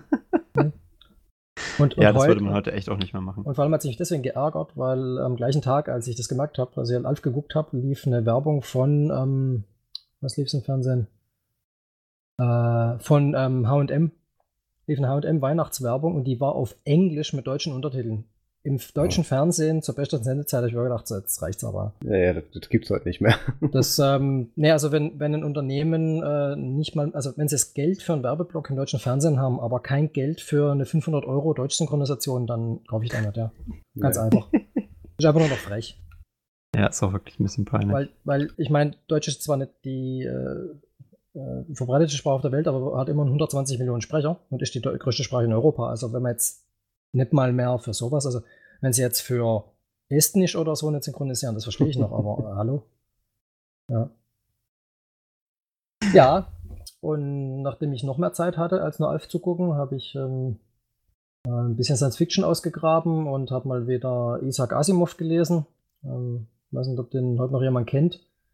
Das war so ein Russe, Ja. der irgendwie in den USA gelandet ist und Klar. dann Science Fiction geschrieben hat. Ja, die meisten Bücher sind, glaube ich, 50er, 60er irgendwie hoch. Dann standen Waren das immer so Stories rund um Robotik und der Mensch? Sowas ähm, ja. Ja. er hat ziemlich viel davon, aber nicht, nur, nicht ausschließlich. Ja, aber ich glaube, da kenne ich Die zumindest gibt's fast alle als Public Domain irgendwo. Und ich habe die, die Schreib doch mal einen Foundation, Artikel darüber, Max. Kommt noch. dann habe ich die äh, Foundation Quadrologie nochmal gelesen. Ähm, das waren, glaube ich, im Original irgendwie 14 verschiedene Kurzgeschichten, also äh, die da nacheinander äh, erschienen sind. Und dann ist mir aufgefallen, wie schlecht eigentlich äh, Science-Fiction-Literatur heutzutage geworden ist, weil wenn man bedenkt, das, das wurde alles in den 50ern geschrieben. Also da, da hat wirklich da die paar tausend Seiten in den 50ern geschrieben. Und ähm, es geht eigentlich nur darum, dass äh, jemand ähm, sieht, dass das galaktische Empire, das wahrscheinlich identisch war mit, den- mit den Engländern oder so damals halt so in, irgendwie als Analogie, äh, am Untergehen ist und da sagt ja, okay, äh, wenn so ein Empire zerbricht, dann gibt es nachher immer ein Vakuum und dann gibt es halt ganz viel äh, Mord und Totschlag und so weiter. Und er hat ausgerechnet durch die, ähm, durch die Mathematik der Psychohistorie, nennt er das, kann er mathematisch berechnen, was große Mengen, von- äh, große äh, Gruppen von Menschen tun werden. Er kann den Einzelnen nicht äh, vorhersehen, aber halt, was die Menschen im Großen tun werden. Und er hat berechnet, dass durch einen gewissen ähm, Verlauf der Geschichte, den er jetzt herbeiführen wird, kann er diese 30.000 Jahre an äh, Chaos äh, auf 1000 Jahre begrenzen. Und dann, äh, er sagt quasi vorher, ähm, er hat jetzt einen gewissen ähm, Verlauf der Geschichte sich ausgedacht und wenn der eingehalten wird, dann ist in 1000 Jahren das nächste Empire an der Macht und es wird ein gutes Empire sein und ähm, dann geht es allen wieder gut und nicht, nicht 30.000 Jahre Chaos, sondern 1000. Und ähm, dann geht es halt, ähm, da hat er halt gesagt, ja gut, ähm, äh, in, seinem, in seiner Planung äh, geht es halt so los, dass er zwei ähm, Gruppen von Menschen auf gegenüberliegenden Orten im Universum aussetzt, auf so Planeten. Und für diese Gruppen hat er dann durchgerechnet, wie sie halt ihre nächsten 1000 Jahre verbringen werden und äh, welche Krisen sie so ähm, äh, antreffen werden und was da passieren wird. Und ähm, nach, äh, äh, er sagt halt, aus diesen beiden Foundations nennt er sie dann, ähm, wird halt in 1000 Jahren dann das endgültig dann das zweite Empire entstehen. Mhm. Und der Trick Das an ist ja echt mal eine langfristige Prediction, die er ja, das ist eine der wenigen Science-Fiction-Stories, die halt wirklich über lange Zeit gehen. Also es gibt ja einige, die gehen über Millionen von Jahren, aber das ist halt eine der wenigen, die halt wirklich über lange Zeit auch gehen. Und der Punkt ist eigentlich, dass in diesen Stories eigentlich so an, an, an Action und an Rahmenhandlung fast nichts passiert. Also das ist nicht wie in normalen Science-Fiction-Filmen, wo man halt dann so eine ganze Space-Opera draus macht und dann wird sechs Bände lang von Planet zu Planet gehopst und Alien verprügelt und was Gott was alles, ja. Sondern ähm, das ist eigentlich ähm, äh, äh, das transportiert eigentlich nur die, die Ideen von dem, was passiert ist und die, die, die grobe Handlung. Und ähm, wenn es jetzt quasi zu viel ins Detail gehen würde von, von einer Person oder wenn es jetzt halt die Person ihren Zweck erfüllt hat, wird einfach weitergesprungen. Und da, kann, da könnte schon mal eine Lücke drin sein von 100 Jahren oder so. Und quasi, wenn man sich gerade denkt, so, ah, das wäre jetzt aber irgendwie interessant noch zu sehen, wie der weiterlebt, passiert nicht. Ja. Da geht es einfach dann plötzlich 100 Jahre später weiter mit seinen Nachkommen, äh, die sich dann die Geschichten erzählen über ihn und ähm, dann geht es weiter. Nicht Und schlecht. das Traurige ist, dass äh, in diesen vier Bänden, die ja geschrieben haben, das sind halt doch am Ende 2000 Seiten oder so, ähm, in diesen ganzen Zwischen, also er erzählt dann immer quasi ein grobes, äh, also ein Zeitabschnitt, was da drin passiert und dann äh, lehnen sich halt die gegen die auf oder es gibt halt einen Krieg oder es gibt halt das oder, es, oder die Gruppe kämpft gegen die Gruppe. Aber wenn man durch ist, fällt einem auf, dass da quasi in diesen vier Bänden 1955 alle Rahmenhandlungen von allen Science-Fiction-Stories jemals einmal aufgeschrieben hat. Und da kommt quasi alles, nachher ist nur noch eine Kopie davon. Eigentlich, eigentlich Ja. echt cool, weil, weil es gibt ja nur so viele Muster, die man eigentlich Genau. als Science-Fiction-Autor an, anzapfen kann. Der hat im Prinzip alle Muster einmal aufgeschrieben und ähm, wenn ich das also mit heute vergleiche, wo halt dann irgendwie da ähm, die, die Expans-Serie oder sowas ist, die Mhm. wird ja auch verfilmt jetzt ja, ja, das kann halt ewig nicht mithalten. Da ist, da ist viel mehr Action drin und viel mehr so Pa- Personenentwicklung und Charakterentwicklung, aber Ja, Von der okay, aber ich glaube, was auch bei The Expanse ganz cool ist, ist mal dieser realistische Ansatz, äh, auch, auch filmtechnisch an, Ja. an so Raumschiffgedöns. Das Da ist bei Büchern immer viel einfacher als in Serien und sie ziehen es halt echt durch. Ja, der, der im, spätestens im dritten Band halt dann auch nervt, dass sie jetzt wieder 40 Tage mit dem Raumschiff äh, nur beschleunigen und dann 30 Tage nur bremsen und äh, ja. Also ich, ich bin jemand, der, der relativ wenig auf Unterhaltung gibt und mehr so an, an Ideen interessiert ist und halt so an, an, an, an ja, für Gesellschaftsideen oder halt an so größeren Sachen und so und dann ist es schon weil wenn, wenn die jetzt halt in, in der dritten Handlung dann nur noch in, in, im dritten Band dann nur noch auf irgendeinem Planeten hocken und gegen irgendwelche Schnecken kämpfen oder so, naja, das. wenn, die, wenn die Grundidee mal transportiert ist, dann kann ich mir das auch selber denken. So, Ich glaube, das braucht ist auch das erklären, ja. effizienteste Buch in dem Fall, weil das ist halt Ja. echt nur Idee, Idee, Idee, Idee. Ja, ja, also man, man hat halt dann wirklich teilweise auch schon dran zu kauen, weil man sich denkt, so, oh, was war jetzt vorher und so, weil das wirklich sehr lange Zeiträume überspannt, aber die Ideen sind schon, wenn man mehr so an gro also abstrakten Sachen interessiert ist und halt so an Meta und so, dann ist schon. Und vor allem, wenn man später irgendwas liest, denkt man die ganze Zeit, ah, die Story hatten wir schon mal, die Rahmenhandlung hatten wir schon ähm, liest du es auf Deutsch oder Englisch? auf Englisch. Ich lese eigentlich alles immer in der Originalsprache, weil ähm, das ähm, funktioniert bei mir ja mit vier Sprachen, von daher ist gar nicht so schwierig. Und dann habe ich, Domain. Und dann habe ich ähm, irgendwann mal Curse of Monkey Island wieder ausgegraben. Das kann man heute ja mit ähm, ScumVM, mit diesem Emulator da spielen. Weil ich, ähm, ich weiß nicht, ob die Szene jemand kennt, irgendwann ist halt der Hauptcharakter mit äh, drei Piraten auf dem Boot und dann kommt so eine Szene, wo die anfangen, ein Lied zu singen. Und dann ist äh, das Lied eingebaut in das, ähm, äh, wie nennt man das denn, dieses, ähm, Das ist aber nicht drei Mann auf einem Boot, oder? nee, nee, nee, also das sind da drei Piraten, die halt da. Ja, okay, das hätte ich dann wenigstens gekannt. Und äh, Guybrush, der, der Hauptcharakter da, ähm, also in, in diesen ganzen Adventure-Games kann man immer die, die Gespr äh, Spra- äh, Gesprächsoptionen auswählen. Also wenn es Ja. zu einem Gespräch kommt, sind ja immer die, die Antworten vorgegeben.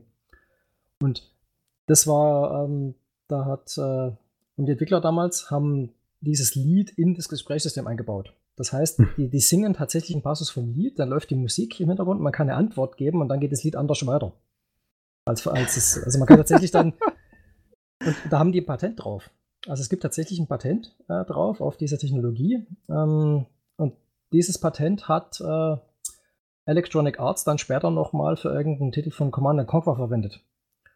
Weil es gibt irgendeinen Command Conquer-Titel, ich glaube, es ist ähm, Alarmstufe Rot 3. Ähm, solange man keinen Feind getroffen hat, läuft ein anderer Soundtrack äh, als ab dem Moment, wo man einen Feind trifft. Aber das blendet so schön über, man merkt den Übergang nicht.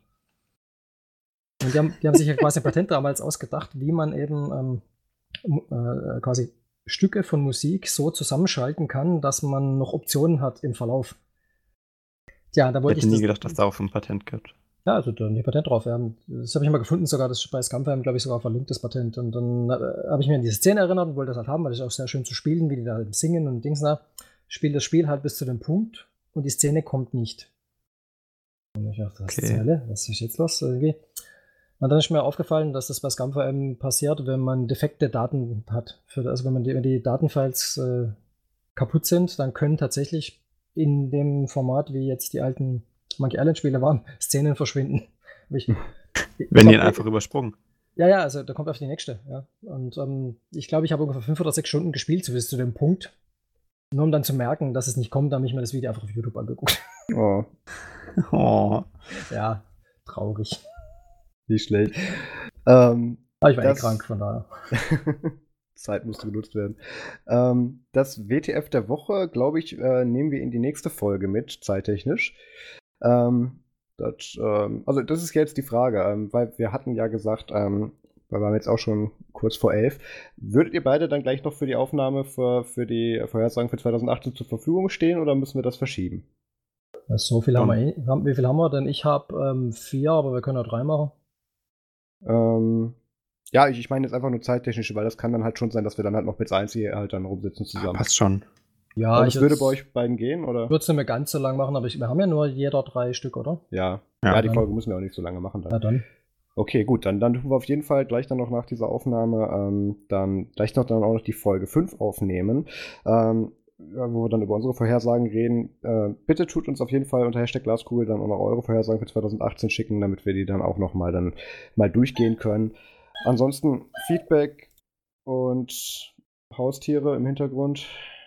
Ah, bei Simon anscheinend. Ähm, Nicht bei also dir, Marius. Feedback- Ich habe ja keine. Ich habe keine Haustiere. Also gut, gut, du hast Geschwister, aber das Noch ist was anderes. Ähm, tatsächlich noch nicht, aber das ist jetzt egal.